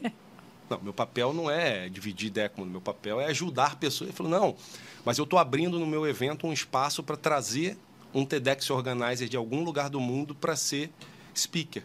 É, cara, se você tivesse que dividir alguma coisa com o mundo, o que, que você dividiria? E eu não soube responder. Não soube mesmo. Assim, acho que tive que ter a. Não sei. Assim, meu papel aqui está sendo ajudar nesse processo de construção, mas não efetivamente responder. É, mas aí, voltando é, efetivamente à pergunta, Léo, eu acho que sim. Eu, por exemplo, não tenho a menor dúvida de dizer que eu me tornei um líder melhor, eu me tornei um pai melhor, um marido melhor depois do meu envolvimento com o TEDx. E não só pela forma de, de, de me comunicar, ou, do, ou, dos aprendizados, ou da, da emoção que isso carrega de alguma forma, ou do. Eu acho que é pelo, literalmente pelo conjunto da obra. Então, eu acho que você se preparar e se estruturar para fazer uma fala de uma forma estruturada, de você se, se organizar para isso, sem dúvida ajuda muito. Então, são algumas é, competências e, e, e, habilidades que você acaba instintivamente trabalhando. Então, eu falei com vocês aqui sobre vulnerabilidade, por exemplo. É, quantas vezes a gente prende a nossa vulnerabilidade porque a gente tem que parecer forte? Pô, eu sou líder, eu tenho que estar forte, eu tenho que estar. Será você tem que estar forte o tempo todo mesmo, seja como líder, como marido, como pai, como filho? é, e etc., a gente falou de humor, a gente falou de buscar a linha mestra. Então, você começa a trabalhar conceitos como esses e trazer para a sua, sua vida, né? para a sua, sua realidade. Então, eu acho que sim, você conseguir se comunicar de uma forma mais assertiva.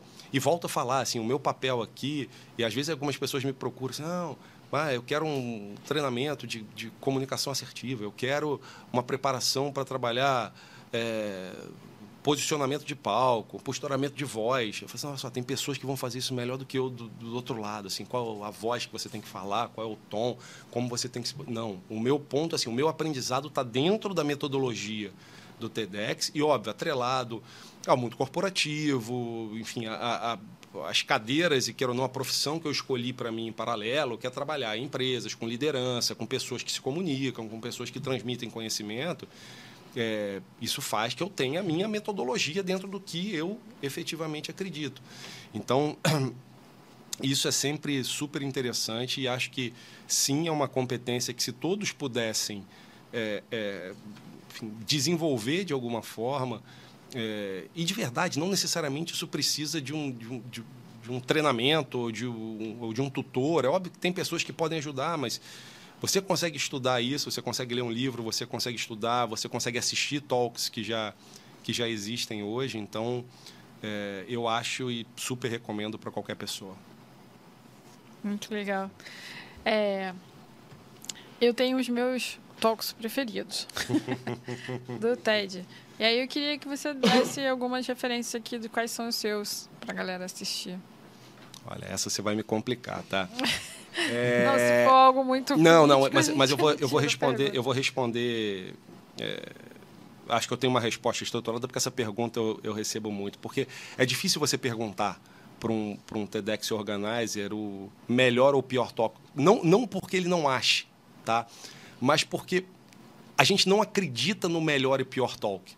Porque existe o melhor toque para você, que é o pior para o Léo e que é o melhor para mim, que é o mais ou menos para ele. E a gente costuma ver isso muito nos eventos presenciais. É uma pergunta que eu faço depois dos eventos, para as pessoas que vão, para as mais próximas. Eu falo assim: qual que você mais gostou?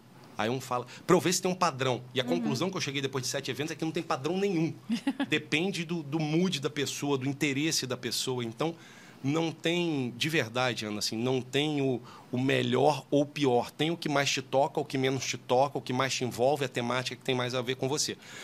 Mas, para não te deixar sem resposta, eu vou citar um, um talk que foi o que me fez me envolver com o TED. Tá? Possivelmente deve ter sido um do que, que eu tenha mostrado lá na época que a gente trabalhou junto há 10 anos atrás que é de um americano chamado Rick Elias, que é o cara que estava dentro do avião que ah, caiu no, no Rio Hudson e, e que ele fala o que, que eu aprendi quando meu avião caiu.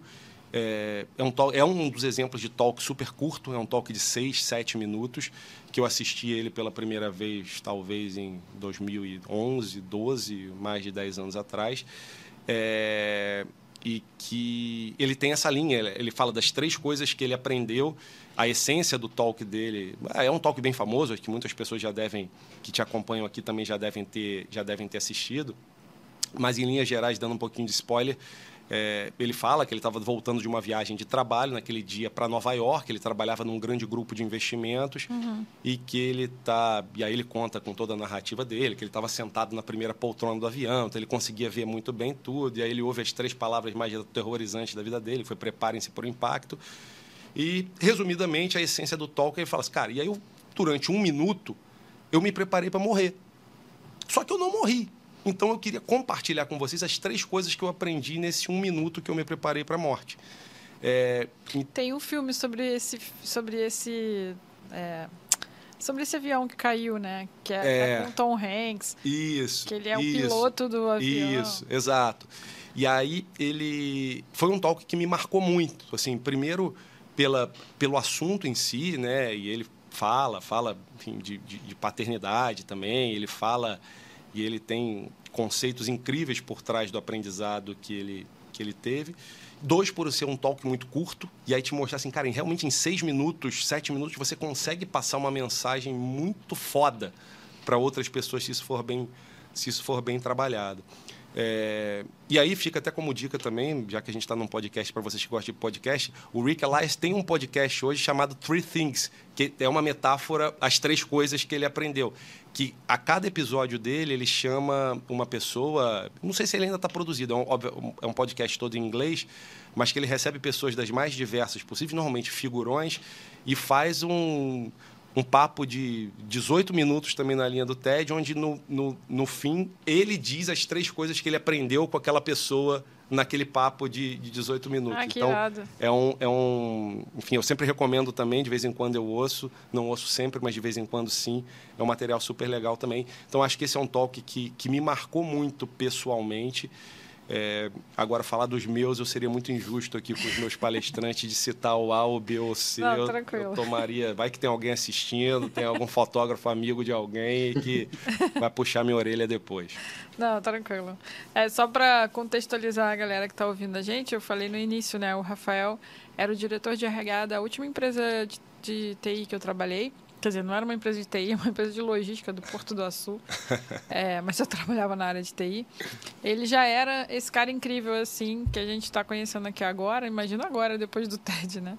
E, e ele tinha uma política com o RH que ele apresentava alguns vídeos de, do TED pra gente, né? Era um momento sessão pipoca Da sessão pipoca, é verdade.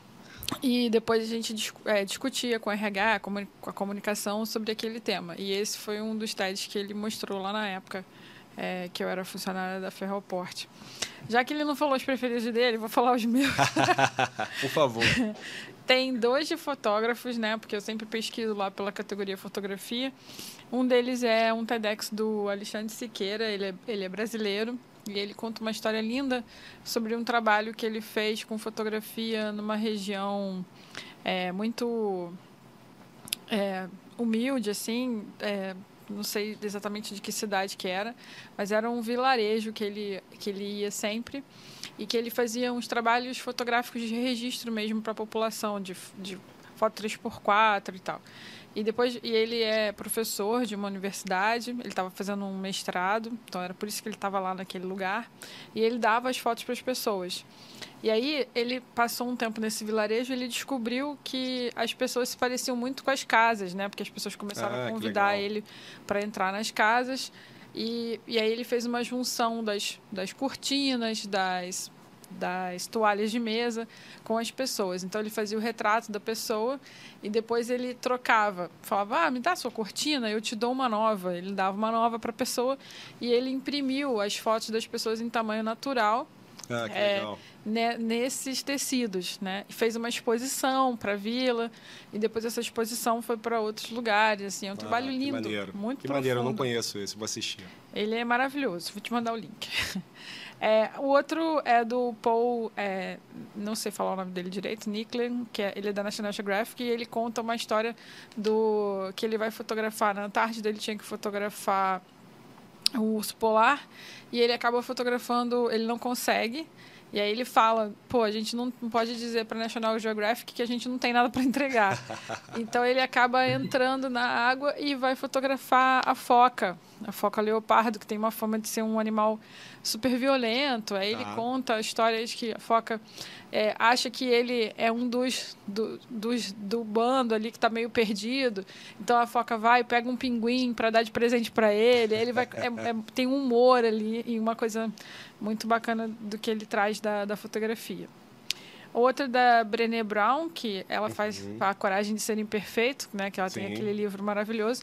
E ela fala sobre vulnerabilidade. Ela tem dois já, se eu não me engano. Acho que ela já tem dois, dois TEDx, se eu não me engano. É verdade. Dois TEDs. O TED se- Conference mesmo. O segundo, ela fala, eu assisti também, ela fala do marido dela e de uma, uma relação que é muito comum da, é, da gente a, colocar valores e imaginar coisas, né? Sim. É, em relação aos outros, que ela conta que ela está nadando no rio e ela vai falar alguma coisa com ele, aí ele é Isso, meio isso. seco, e aí ela imagina que ele. Uma coisa que não tinha nada a ver, e É. tem que assistir lá porque é muito bacana É muito legal.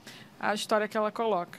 E um dos muito famosos também, que a gente usa muito na fotografia, usava pelo menos, o Vinícius Matos era um cara que mostrava sempre esse TED para mim, era o Comece pelo Porquê do, do Simon, Simon Sinek. Sinek, que tem livro também, é um É, cara é super um do. Não sei se ainda está hoje, mas ele era, era o TED mais visto da história. Sempre disputava ele com o do Ken, Ken Robson, que é Escolas Matam a Criatividade das Crianças. Eram Caraca. os dois TEDs mais vistos na história. Normalmente é um revezamento aí entre o Ken Robson e, e o Simon Sinek. Maneiro. Léo, você tem algum preferido? Eu estava pensando do, do Simon e eu estava olhando aqui enquanto eu falava, porque eu fiquei pensando, falei, o do Simon Sinek, ele lançou o livro antes ou depois do TED? Aí você vê, bate muito com o que o Rafael falou, e é mais, mais pura verdade, assim. Foi tão arrebatador o talk, o talk dele, que ele escreveu o livro depois de fazer é. um mega sucesso com esse TED. Né? Um negócio espetacular, assim, e, e aí inspirou o livro. Então, é. esse é um dos meus preferidos, eu tenho o livro aqui, tem outros dele também. E o do fotógrafo, da, que também virou na National Geographic, o Chris Blucard, ele subiu no palco e ele mostrou como é que ele, um dia ele chegou lá, assim, e, e olhou para o lado, é fotógrafo de surf, né? Uhum. Viu um monte de fotógrafo de surf de um lado, do outro também, e falou, cara, eu não posso ser igual a todos esses caras. E aí ele mostrou como é que ele se tornou um fotógrafo de surfistas no gelo, que ninguém queria fazer, porque Caramba. ele queria ser diferente. Caramba. É um negócio muito legal, assim, que legal. bacana. É, tem dois, assim, vocês falando, e acho que para. Eu não vou. Talvez eu não me lembre do nome, mas vocês que são, são da profissão, que são fotógrafos, tem um que é bem famoso também. É, não vou lembrar a, a, a essência do, do processo, mas é uma que é uma foto do, do que ficou bem famosa que um fotógrafo tira de uns pássaros no, no nos fios elétricos de uma determinada rua ah, e que depois um esse. músico vem e ele cria ele com base na foto ele cria é. uma melodia em cima da, daquela foto e aí tem uma tem uma poesia por trás do do talk é, é lindo esse também. é legal e tem um outro que é muito legal é, não talvez pela, pela e quem sou eu aqui para julgar a capacidade e a qualidade da fotografia ou do formato, mas que o recurso da fotografia é muito bem utilizado dentro do racional que eu falei de explicar o talk, que é um talk de um, de um menino, um jovem é, Robert, eu vou lembrar o nome dele, um jovem africano do Quênia, um menino de 13 anos que foi convidado para falar na TED Conference em Vancouver, que, que ele tem um é, ele foi um menino de uma tribo no Quênia que ele criou um, um, dando um pouquinho de spoiler, um sistema. Ele vivia muito no interior do Quênia, uma região muito rural, tá? onde a maioria da, das tribos viviam com base é, na pecuária, né? na criação de animais, de bois, e, e, eles sofriam ataques de animais selvagens, leões, tigres, durante a noite. Então, é, e aí ele cita no talk dele que é, é as pessoas tinham de fato aversão a leão. A leão era um bicho que ele nasceu para ser morto, porque ele entrava ali para matar o alimento. Então eles tinham que se defender dos leões. Então, uhum. ou as pessoas é, é, saíam à noite para caçar leões, ou tinha que ficar alguém de guarda à noite para não deixar os leões atacarem. E isso agora, 2016, 17. Surreal, né? E aí ele, ele, no fim das contas, ele, ele faz uma, ele tem uma percepção à noite que ele, num determinado dia, que ele viu um leão se, se aproximando da casa e ele tinha uma, uma determinada luz na casa dele, que quando a luz estava acesa, o leão se afastava. Do, quando apagava a luz, o leão vinha. E aí ele cria, na época, através de um aparelhinho de rádio que o pai tinha, um sensor de movimento elétrico na cerca da casa dele, que sempre que chegava um animal, a luz se acendia. E sempre que aí eles não precisavam mais passar a noite acordado e etc. Então, só que qual é a essência legal do toque? Cara, é um menino de 13 anos, que já tem todo um contexto em cima disso, falando em Vancouver, Nova York, assim, para um público que não tem a menor ideia do que é Quênia, era rural do Quênia. Então, a fala dele, ela é toda levando a galera através de fotos a viajar. O que é uma tribo no Quênia? Como é que as pessoas trazem um leão? Pum, vem a foto da galera matando leão como é que é uma tribo no Quênia, como é que é um sistema de... A, as fotos é um... Eu, eu, cito como um exemplo muito legal de como as fotos tangibilizam a fala que ele está dizendo o tempo inteiro. Então, a harmonia da imagem, não tem um texto, o, o, os slides dele, são fotos que vão acompanhando a fala dele uhum. o tempo inteiro. Eu vou lembrar o nome depois e passo para vocês, se eu não me engano é, é Robert alguma coisa, e, mas vocês pesquisam fácil aí dentro da Me surgiu do, do uma, uma dúvida agora. Esse, essas fotos que vão aparecendo simultaneamente conforme a fala dele, ele que controla ali pode ou é ser pode ser pode não ser você pode botar direito autoral pode ser. Normalmente a gente pede que sejam pessoas ou fotos de, de, de fotos públicas fotos de grupo ou fotos próprias. Normalmente a gente pede que sejam fotos próprias ou de pessoas próximas. Ou você utiliza o, o bota o crédito efetivamente da pessoa. Mas normalmente o que se recomenda é que se utilizem fotos próprias. Não sei se num caso como esse, por exemplo, se eram fotos dele ou fotos de algum fotógrafo que cedeu efetivamente uhum. as imagens. Né? Então. É, não era essa a pergunta, mas é interessante você comentar isso também. Era mais se ele que usa lá o controle para mostrar a foto na hora que ele está falando. Não, sim, sim. Ou se tem alguém que, que tá junto com ele ali à medida é, que ele vai falando. Não sei, não sei especificamente lá, mas normalmente nos nossos eventos e, e, acho que na maioria dos eventos mais estruturados, sim, você fica com o controle na mão que você vai passar o seu slide, a sua foto entra como slide, ah, né? Tá. E você vai passando à medida que você vai efetivamente falando. Já aconteceu em nossos eventos, palestrantes que não estão muito habituados ou que estão muito nervosos de pedir para a gente controlar isso para eles, já aconteceu. A gente não gosta muito porque é difícil você conciliar fala com o modelo mental que está por dentro da, do que a pessoa está pensando. Então a gente sempre tenta tem uma tendência a deixar, mas foi como a gente fez, por exemplo, no nosso evento a gente teve uma, pela primeira vez no Morro da Urca, uma criança palestrando, era uma menina de 12 anos de idade, 13 anos de idade, é, e que ela pediu ajuda. Ela falou, olha, para eu ter que falar já para um público tão grande, pensar e ao mesmo tempo passar, então a gente ficou ali com uma pessoa ajudando só passando os slides dela para garantir que o público estava vendo que ela efetivamente estava querendo falar também. Ah, legal. Léo. Eu estava pensando aqui em relação a, a esses, os TEDs em si, né? Eu tive a oportunidade de assistir um é, do ano passado. A, na escola da minha filha eles fizeram o TED, né? Com, com os, ah, e eu acho bacana essa parceria também. Legal. E foi emocionante ver as crianças, sendo que, além da minha filha ter, ter palestrado, que foi uma coisa emocionante, assim, ela trouxe uma coisa pessoal, né? Que legal. É, o desafio para as crianças e uma que foi arrebatadora, todo mundo ficou emocionado. É, a primeira a palestrar, ela estava palestrando e todo mundo aí com a história dela e ela é, ela é surda. Ah, então ela fez a palestra e foi assim um negócio impressionante. E, e é incrível essas parcerias do, do TED, né? Com, com tantas coisas como o TEDED, é TEDED, né? Isso, da, TEDED, focado, né? focado em educação, em escolas e etc.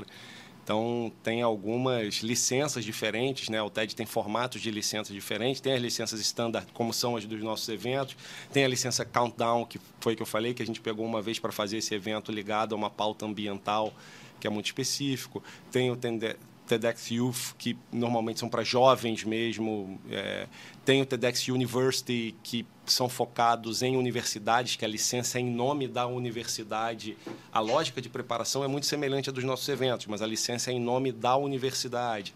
Então, hoje você tem até as licenças corporativas também, que são licenças pagas, tá? que normalmente empresas hoje, de tanto pedirem, elas podem ter uma licença corporativa, mas elas pagam uma grana que está ligada a faturamento da empresa para é, para conseguir efetivamente ter, ter acesso ao evento. Então, mas essas parcerias são muito legais assim. E o TED ele está o tempo inteiro é, tem um sentimento muito maneiro assim de, de comunidade também, né? Eu vejo aqui muito pelo Brasil, que é onde a gente está envolvido e nos, nos poucos, mas alguns eventos que a gente também já foi ao redor do mundo, tem esse sentimento de quem está envolvido no evento de muito se ajudar, se preparar. Então, é uma comunidade que ela se autorregula. Então, assim, se a gente faz uma besteira num de nossos eventos, vai ter um outro colega que vai falar assim, olha, putz, você não pode fazer isso, isso vai contra a regra, vai contra a governança. Olha, ah, putz, tem aqui um, uma agência que está indicando palestrante aqui, que está pedindo, ó, toma cuidado aí, abre o olho. Ou às vezes ao contrário, assim, olha, puxa, é, conheci uma pessoa que tem relação com, com a sua cidade ou com o teu estado que, pô, pode ser super legal, ó, fica de olho aí, porque de repente pode encaixar no seu evento. Então, é, isso realmente tem, assim, dentro da, da comunidade, do processo de, de, de, preparação. E foi o que eu falei, é uma marca também que, que chama muita atenção. Né? Então, muitas pessoas chegam até a gente, seja para pedir ajuda, seja para querer propor um trabalho diferente, por saber que é uma marca que, que, que tem um zelo, que tem um cuidado especial com o processo de preparação, tem um zelo efetivamente pelas pessoas, pela forma de se fazer.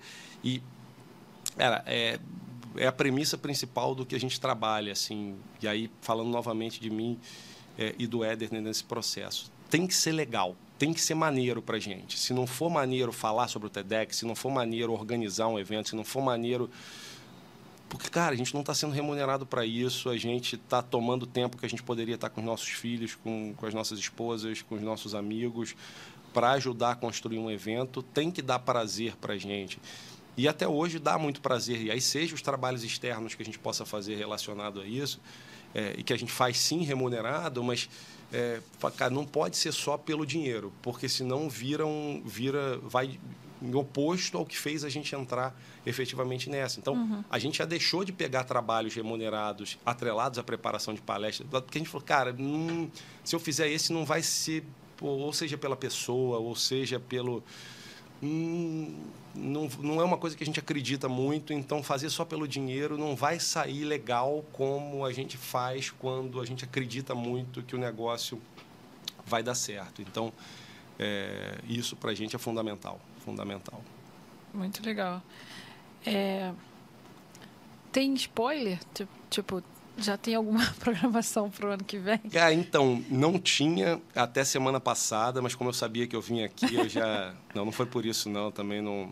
Mas realmente tem, assim, agora a gente tem um spoiler é, quente, não definido ainda, mas a gente deve ter uma edição aí fim do primeiro semestre do ano que vem, maio, junho do ano que vem. Não decidimos ainda local, temática, mas já começamos conversas com o TED é, Global para revalidação do formato do evento, certamente aqui, Rio de Janeiro, ou Barra, ou Niterói. É, então, sim, a gente está começando agora esse mês a trabalhar. É, confesso que esse ano eu também me dei um pouquinho de, de férias. Né? Meu, segundo, meu segundo filho nasceu no fim do ano passado com um bebezinho pequeno em casa. O evento foi em dezembro. Eu falei, não, quero só, vamos, vamos Deixa eu dar um pouquinho de descanso agora, tá? Poder ter, ter um tempinho para olhar para a família mesmo exclusivamente. E aí agora eu acho que a gente já vai começar a trabalhar. Então tudo indica sim que maio, junho do ano que vem a gente vai ter o próximo evento estruturado. A gente está começando a trabalhar agora, definir temática central, revalidar, definir tamanho, definir local. Muito possivelmente Niterói ou Barra. Tendência um pouquinho maior para Niterói, por uma questão totalmente bairrista. Tem muito tempo que eu não faço nada lá. Eu moro em Niterói, vivo em Niterói. Uhum. Então, é... mas assim, isso a gente tem que avaliar. Não é só isso que conta. Volto a falar, a gente tem que financiar o evento, captar recurso. Tem todo um processo que envolve é, o processo de criação de um evento.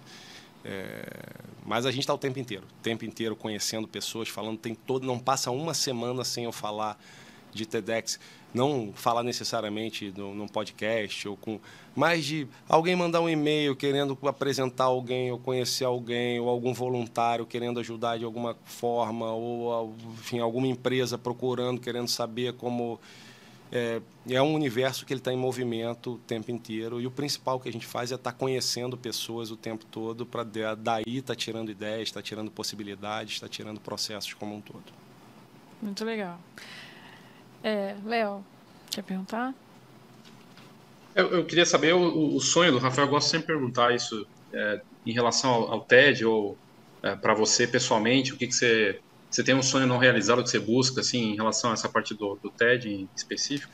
Não, cara, de verdade assim, em, em relação à parte do TED, tá? Não, assim, eu acho que a gente já chegou é, é, a consolidar em termos de formato, de tamanho, o que a gente o que a gente sonhou desde lá do início. Isso é isso é muito legal de olhar, assim, porque quando a gente entrou nessa, volta a falar, eu entrei nisso com, junto com o Éder, que é um grande amigo, um baita profissional também de RH no mercado, e um amigo pessoal, padrinho da minha filha, eu padrinho do filho dele, a gente tem uma relação muito próxima. É, e quando a gente se envolveu nisso, Léo, assim, a gente fez três acordos entre a gente. É, e eu lembro muito claramente disso quando a gente entrou no primeiro evento, assim. Primeiro, primeiro acordo era: nossa amizade estava acima de qualquer tipo de evento ou trabalho que a gente fizesse junto. Então, se a gente identificasse que estar à frente de um evento como esse poderia colocar em risco, por qualquer motivo que fosse, qualquer discordância de pensamento, a relação de amizade que a gente tem, que as nossas famílias têm, a gente romperia a corda. Dois, é, apesar de ser um evento sem fins lucrativos, isso não significa que a gente teria que botar dinheiro do nosso bolso para fazer esse evento acontecer. Então foi um acordo nosso de que a gente nunca tiraria dinheiro dos nossos bolsos tá, para fazer um evento efetivamente acontecer. É, e três, e talvez principal nessa história toda, foi o compromisso mútuo nosso de subir a barra. Se é para fazer um evento, vamos fazer um evento que a gente pagaria dinheiro do nosso bolso para ir e sairia de lá fascinado. A gente tem que ter orgulho do que a gente faz. Então, graças a Deus, hoje, quando a gente olha para trás, é, puta, a gente tem um NPS, que é a avaliação de cada evento, altíssima. Assim, é, a gente fala, assim, deve ser uma das maiores do Brasil, a gente não tem conhecimento a todas elas, mas a gente tem um NPS de 92, 93 de média, é, o que é uma nota muito alta quando você pensa em eventos, né? E, e pô, não são, não é para um evento, são sete eventos, estou falando de nota média. Então, isso deixa a gente muito feliz com, com o conteúdo, com o formato que a gente está que a gente está que a gente está desenhando. Então, é, hoje, cara, quando eu penso nisso, eu não tenho um sonho para o TEDx, eu tenho o objetivo de, de dar continuidade. A gente, eu não tenho o sonho para requisito, como já aconteceram e foram eventos super legais.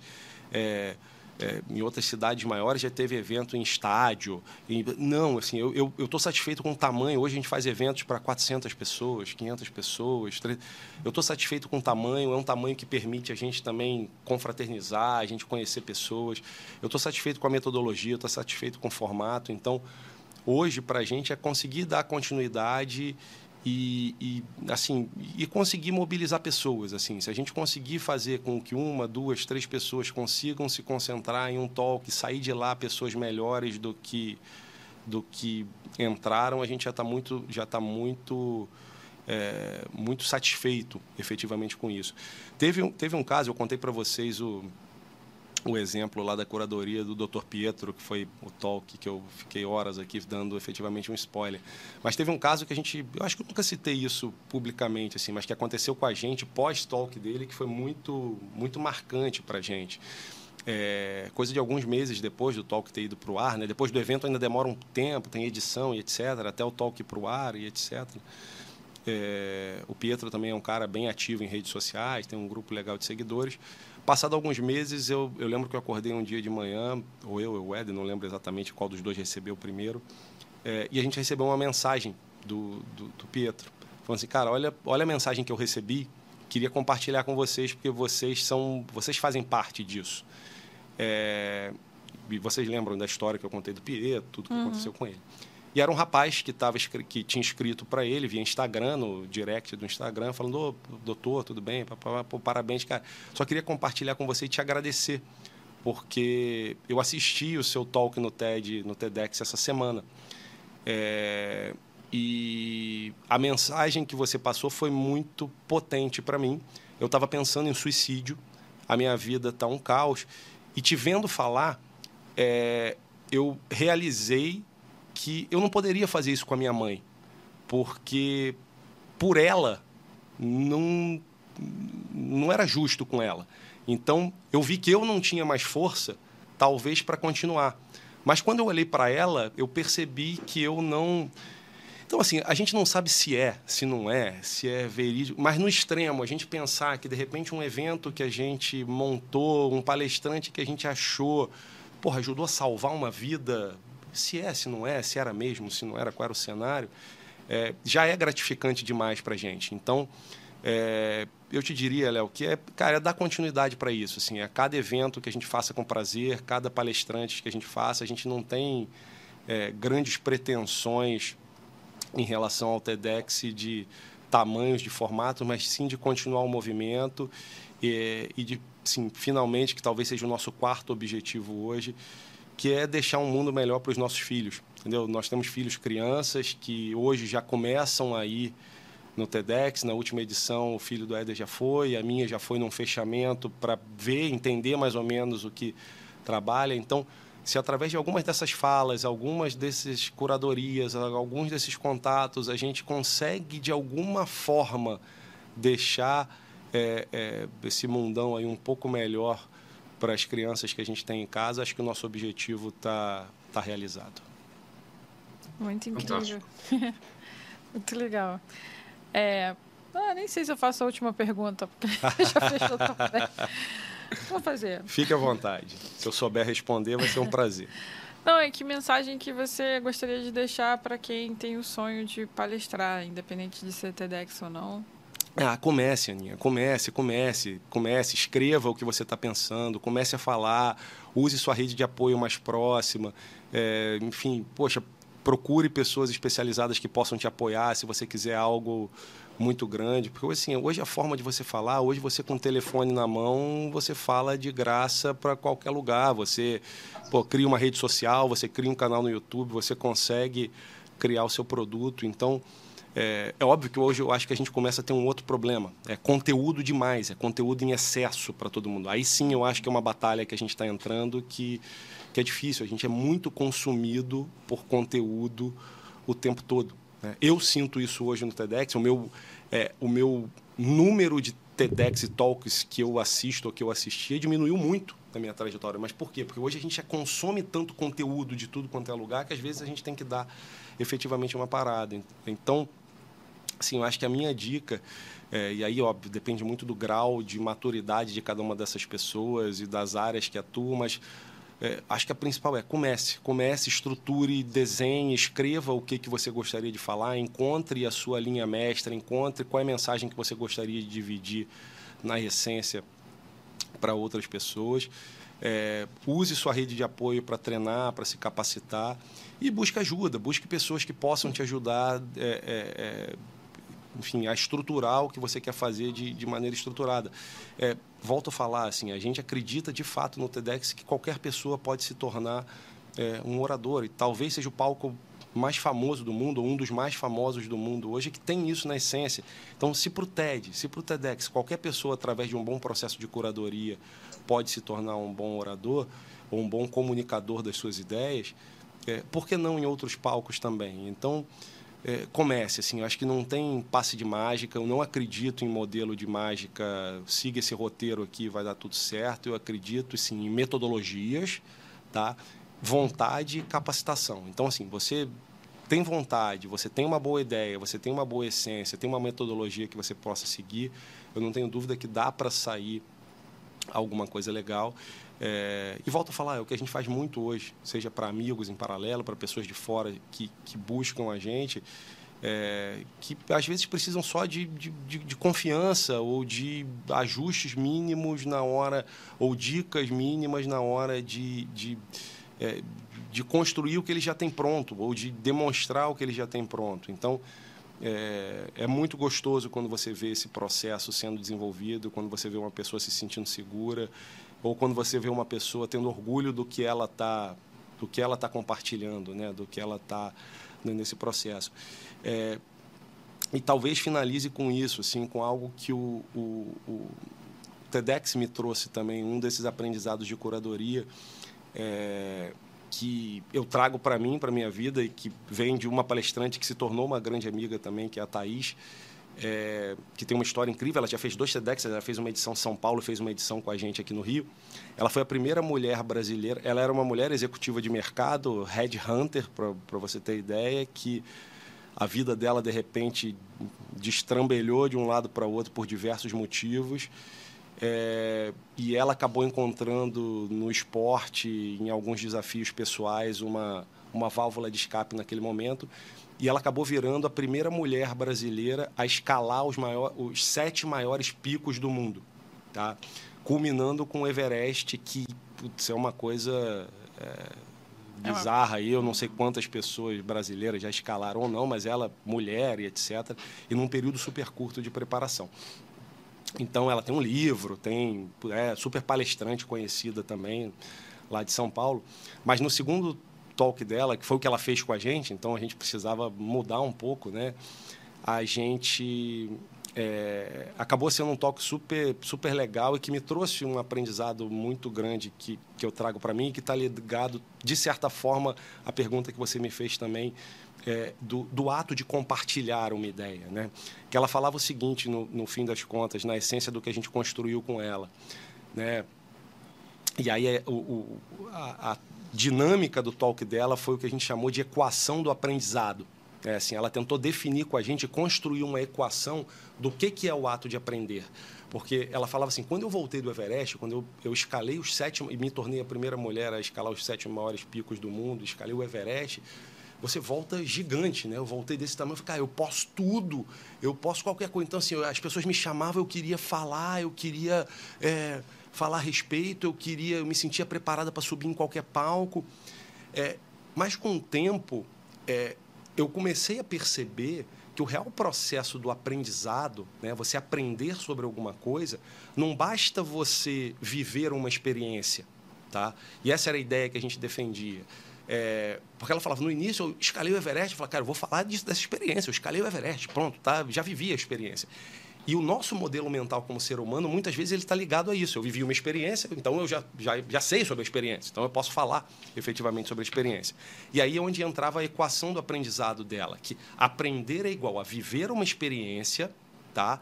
mas digerir essa experiência. Então você tem um delta T de tempo ali que é você é, respirar e entender o que aconteceu. Então, assim, o Léo teve no TED Ed da filha, viu uma pessoa que marcou ele muito no início, ele, ele viveu aquilo, saiu impactado, mas ele precisou de um tempo para ele digerir e entender o que, que a experiência que ele passou ali, mais compartilhar. Então, o ato de você compartilhar com o outro, o ato de você trocar informação com o outro, o, fato de você, o ato de você trocar o que você pensa ou uma ideia que você acredita com o outro, completa o teu ciclo de aprendizado. Então, eu realmente acredito, tá? Então, não só eu é, é, sou um entusiasta e tento estimular as pessoas a sim se tornarem speakers e a falarem mais, como eu acredito que o ato de compartilhar, somado ao ato de viver, obviamente, a experiência, porque também acontece muito ao contrário, né? Tem muita gente que não vive a experiência e que é só através do, da experiência dos outros contar a tua... Uhum. É, se tornar o speaker, mas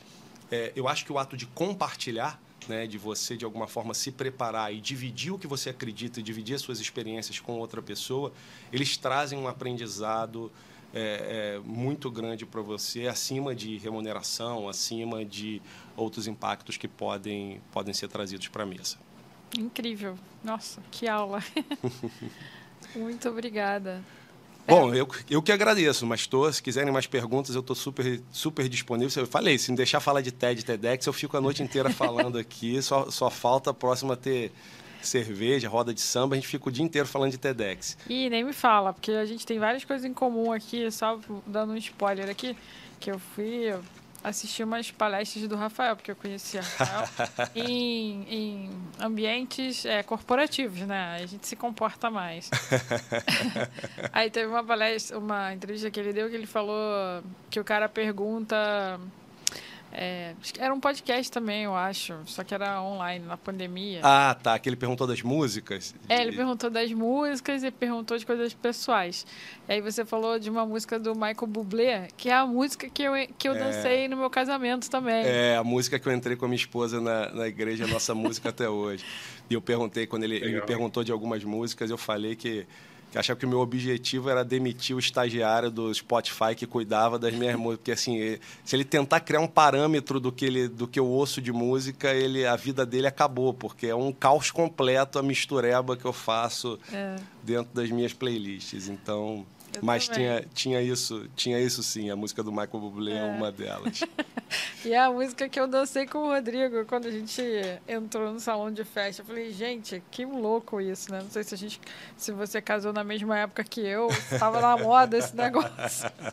Mas é muito doido, né? Como é que conecta. É. Aí depois você falou de samba.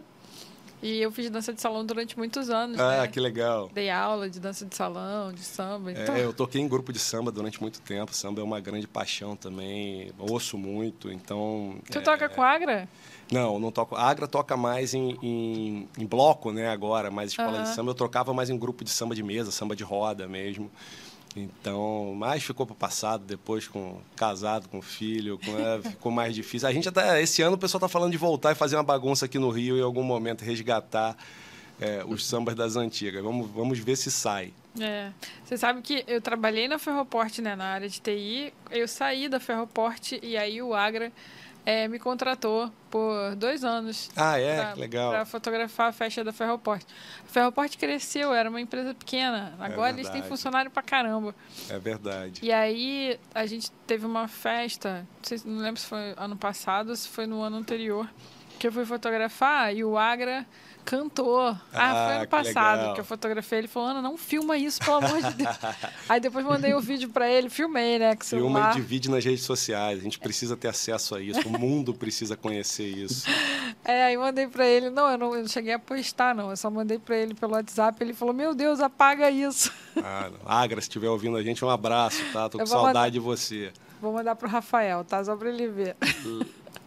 Uh, mas bom demais, Aninha, assim, super à vontade também, se o teu pessoal, o público de vocês também quiser trocar ideia, volto a falar, assim, o tempo às vezes é um pouco escasso, mas eu, enfim, eu tento sempre responder todo mundo, para mim é sempre um super prazer mesmo falar sobre sobre o TEDx, sobre, enfim, dúvidas, então eu estou aí pelas redes sociais todas, Rafael Romagnol, é super fácil achar, não tem muitos por aí não, sou só eu mesmo.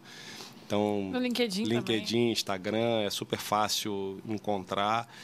E, e acho que só fortalecendo, assim, a cada evento, além do time de organizadores, a gente tem um time de voluntários, não só como fotógrafos. A gente conta com um time a cada evento aí de pelo menos 20, 30 pessoas que estão com a gente no dia do evento, ajudando o evento a acontecer. São pessoas também muito generosas que dedicam um dia da vida delas ou uhum. dois dias da vida delas para ajudar a criar uma experiência TEDx para as pessoas. Então, é, óbvio que a gente busca muito nisso também é sempre a generosidade. A uhum. gente vê que tem muitas pessoas que querem ser voluntárias do TEDx às vezes para estar no TEDx, para poder. Claro. É, mas o objetivo ali é, é trabalho. Ah, um talk o outro vai conseguir assistir, óbvio que vai. A gente tenta fazer algo de forma bem democrática para as pessoas, mas a gente conta sempre com um grupo de pessoas engajadas que querem viver essa experiência é, um dia. Então, Certamente, se também tiverem pessoas interessadas, é sempre um prazer. A gente tem uma pessoa que cuida do grupo de voluntários a cada evento. A gente sempre abre inscrições para o próximo evento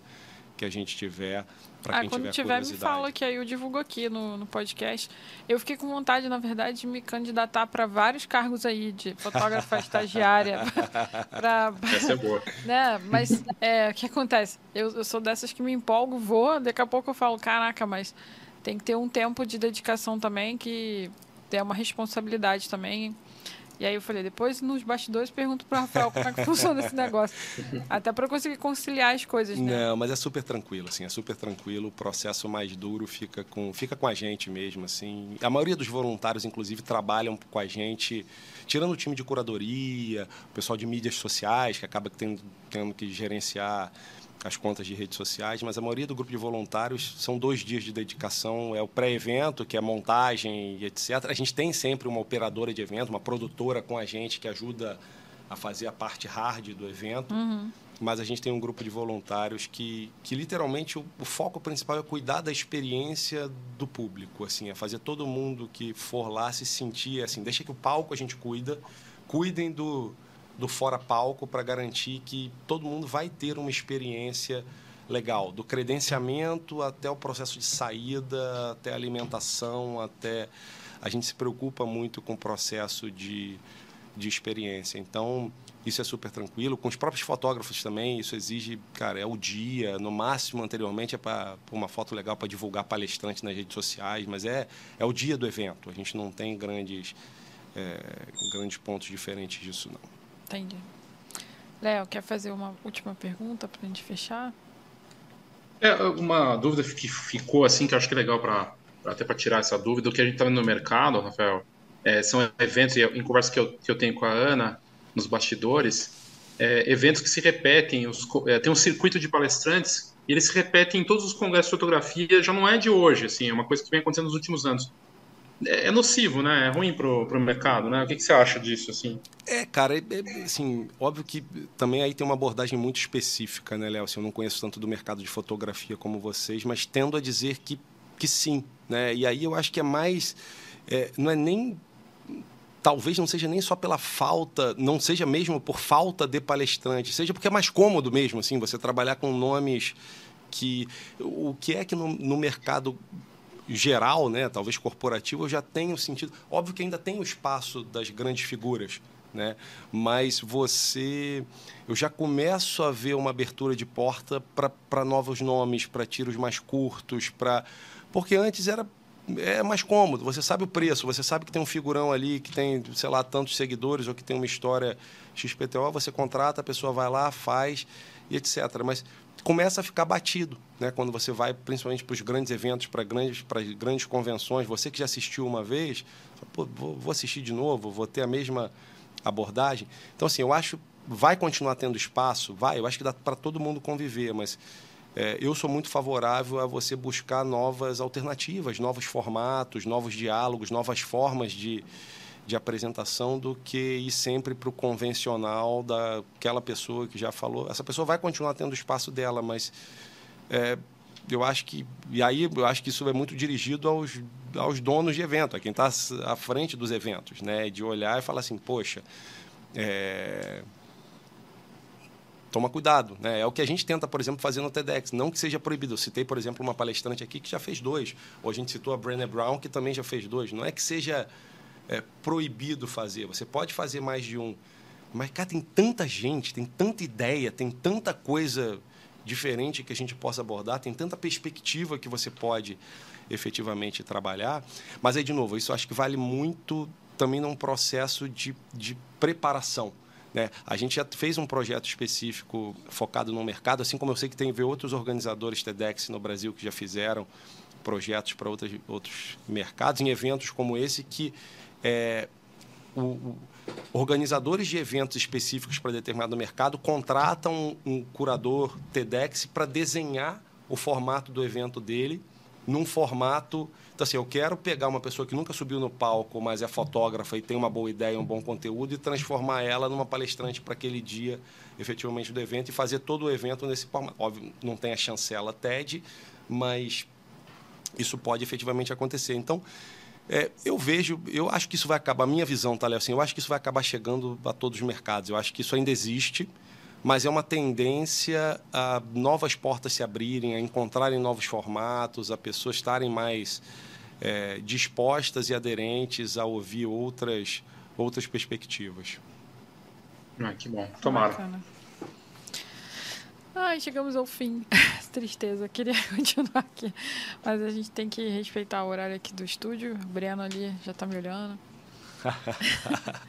então... Foi ótimo, gente, foi ótimo. É, obrigado mais uma vez. Sempre que quiserem, é só, só convidar. Vai ser sempre um, um barato e um prazer poder falar sobre TEDx e assuntos aleatórios. É, me convidem para os próximos eventos também que tiverem, sempre tendo, tendo espaço na agenda, sendo possível, com certeza estarei próximo. É, inclusive, vou deixar aqui um recado, a galera que está fazendo evento, de repente contratar o Rafael para palestrar lá, dar essas dicas para a galera, eu acho que é super importante. É, Excelente ideia. Né? Léo, queria te agradecer por ser meu parceiro aqui, co-host aqui nessa entrevista. Confesso que estava nervosa em entrevistar o Rafael. que isso. Mas foi muito de boa, assim, muito tranquilo. Obrigada demais por aceitar. Imagina, obrigado você. E, Rafael, obrigada. Nossa, uma aula aqui. Eu espero que a galera consiga aproveitar. Eu estava até conversando com o Léo outro dia sobre isso, que a gente... Você me conhece já há um tempo, né? Sabe que eu sempre fui mais, mais reservada, uhum. mais tímida. E o projeto do podcast é um projeto que existe desde 2015, que eu só consegui executar no passado. Legal. O propósito não é de ficar famosa, ser convidado para palestrar, nada disso. Até porque eu confesso que eu preciso te agradecer por essa aula de hoje, porque eu venho conversando com o Léo há muito tempo sobre isso, eu estava um pouco desanimada já de, de, de, de a congresso, de evento. É, quando o Léo me convidou para palestrar na Fotografar, é, foi um presentão assim que eu ganhei e depois acabou que não aconteceu por conta da pandemia. Sim, sim.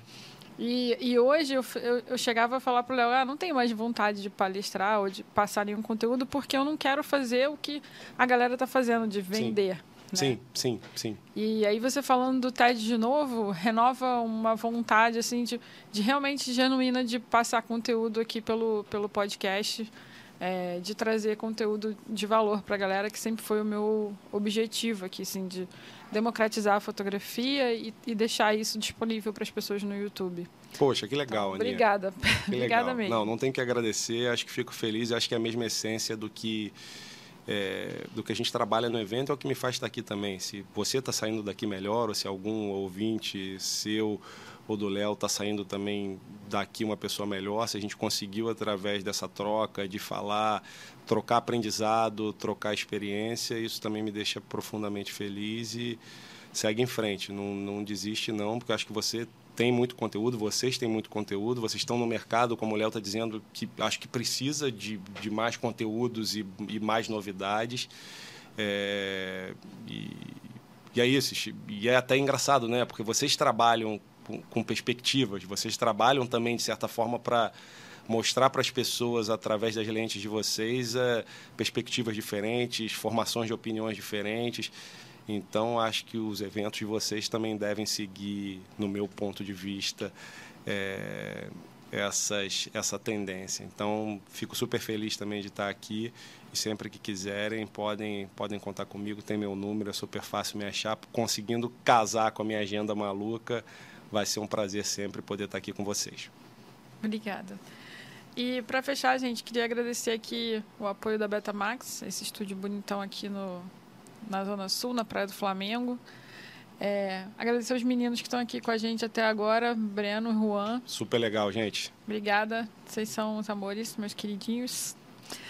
E agradecer ao nosso patrocinador, a Banlec, uma plataforma que ajuda o podcast desde o início, desde a da época que a gente tinha zero inscritos. Então, eu sou, ah, que legal. sou muito grata a uma plataforma de tecnologia. Né, legal. Que, que vende foto e que acredita na fotografia, que acredita no fotógrafo e tem o propósito de ajudar a gente também. Panlec me tira várias fotos minhas correndo na orla lá é em Niterói. Eu dou tchau para ele todo, todo final de semana correndo lá. Você compra de quem lá? Bom dia. Ah, não, não sei dizer. Eu comprei uma vez só para falar a verdade, mas não, não. Eu sempre, eu sempre é, troco bom dias e boa tarde com os fotógrafos é. que estão na rua quando corro muito cedo né? Só tá a galera raiz mesmo lá, tá aí lá no chão deitado, tirando. Pô, hoje tá quente, né? Pô, hoje tá bravo, boa corrida. Ah, Legal. então, vou deixar um recado para você. É, eles fazem, a Banlec faz uma, uns sorteios para fotógrafo. Quando a gente bate meta de dois mil reais em vendas, assim, eles colocam os valores lá, de tempos em tempos tem um sorteio. E eles fazem para clientes também. Então, mês ah, de setembro, legal. Que passou agora, eles sortearam um iPhone 14 para Caramba, que legal. Para os clientes que estavam comprando foto no, no mês, assim. Então se você comprasse uma foto, você já concorria. Poxa. Então tá tem, vendo? Tem que, tem que voltar a correr mais para eles tirarem mais fotos para eu comprar. Fique ligado. É isso, galera. Obrigada.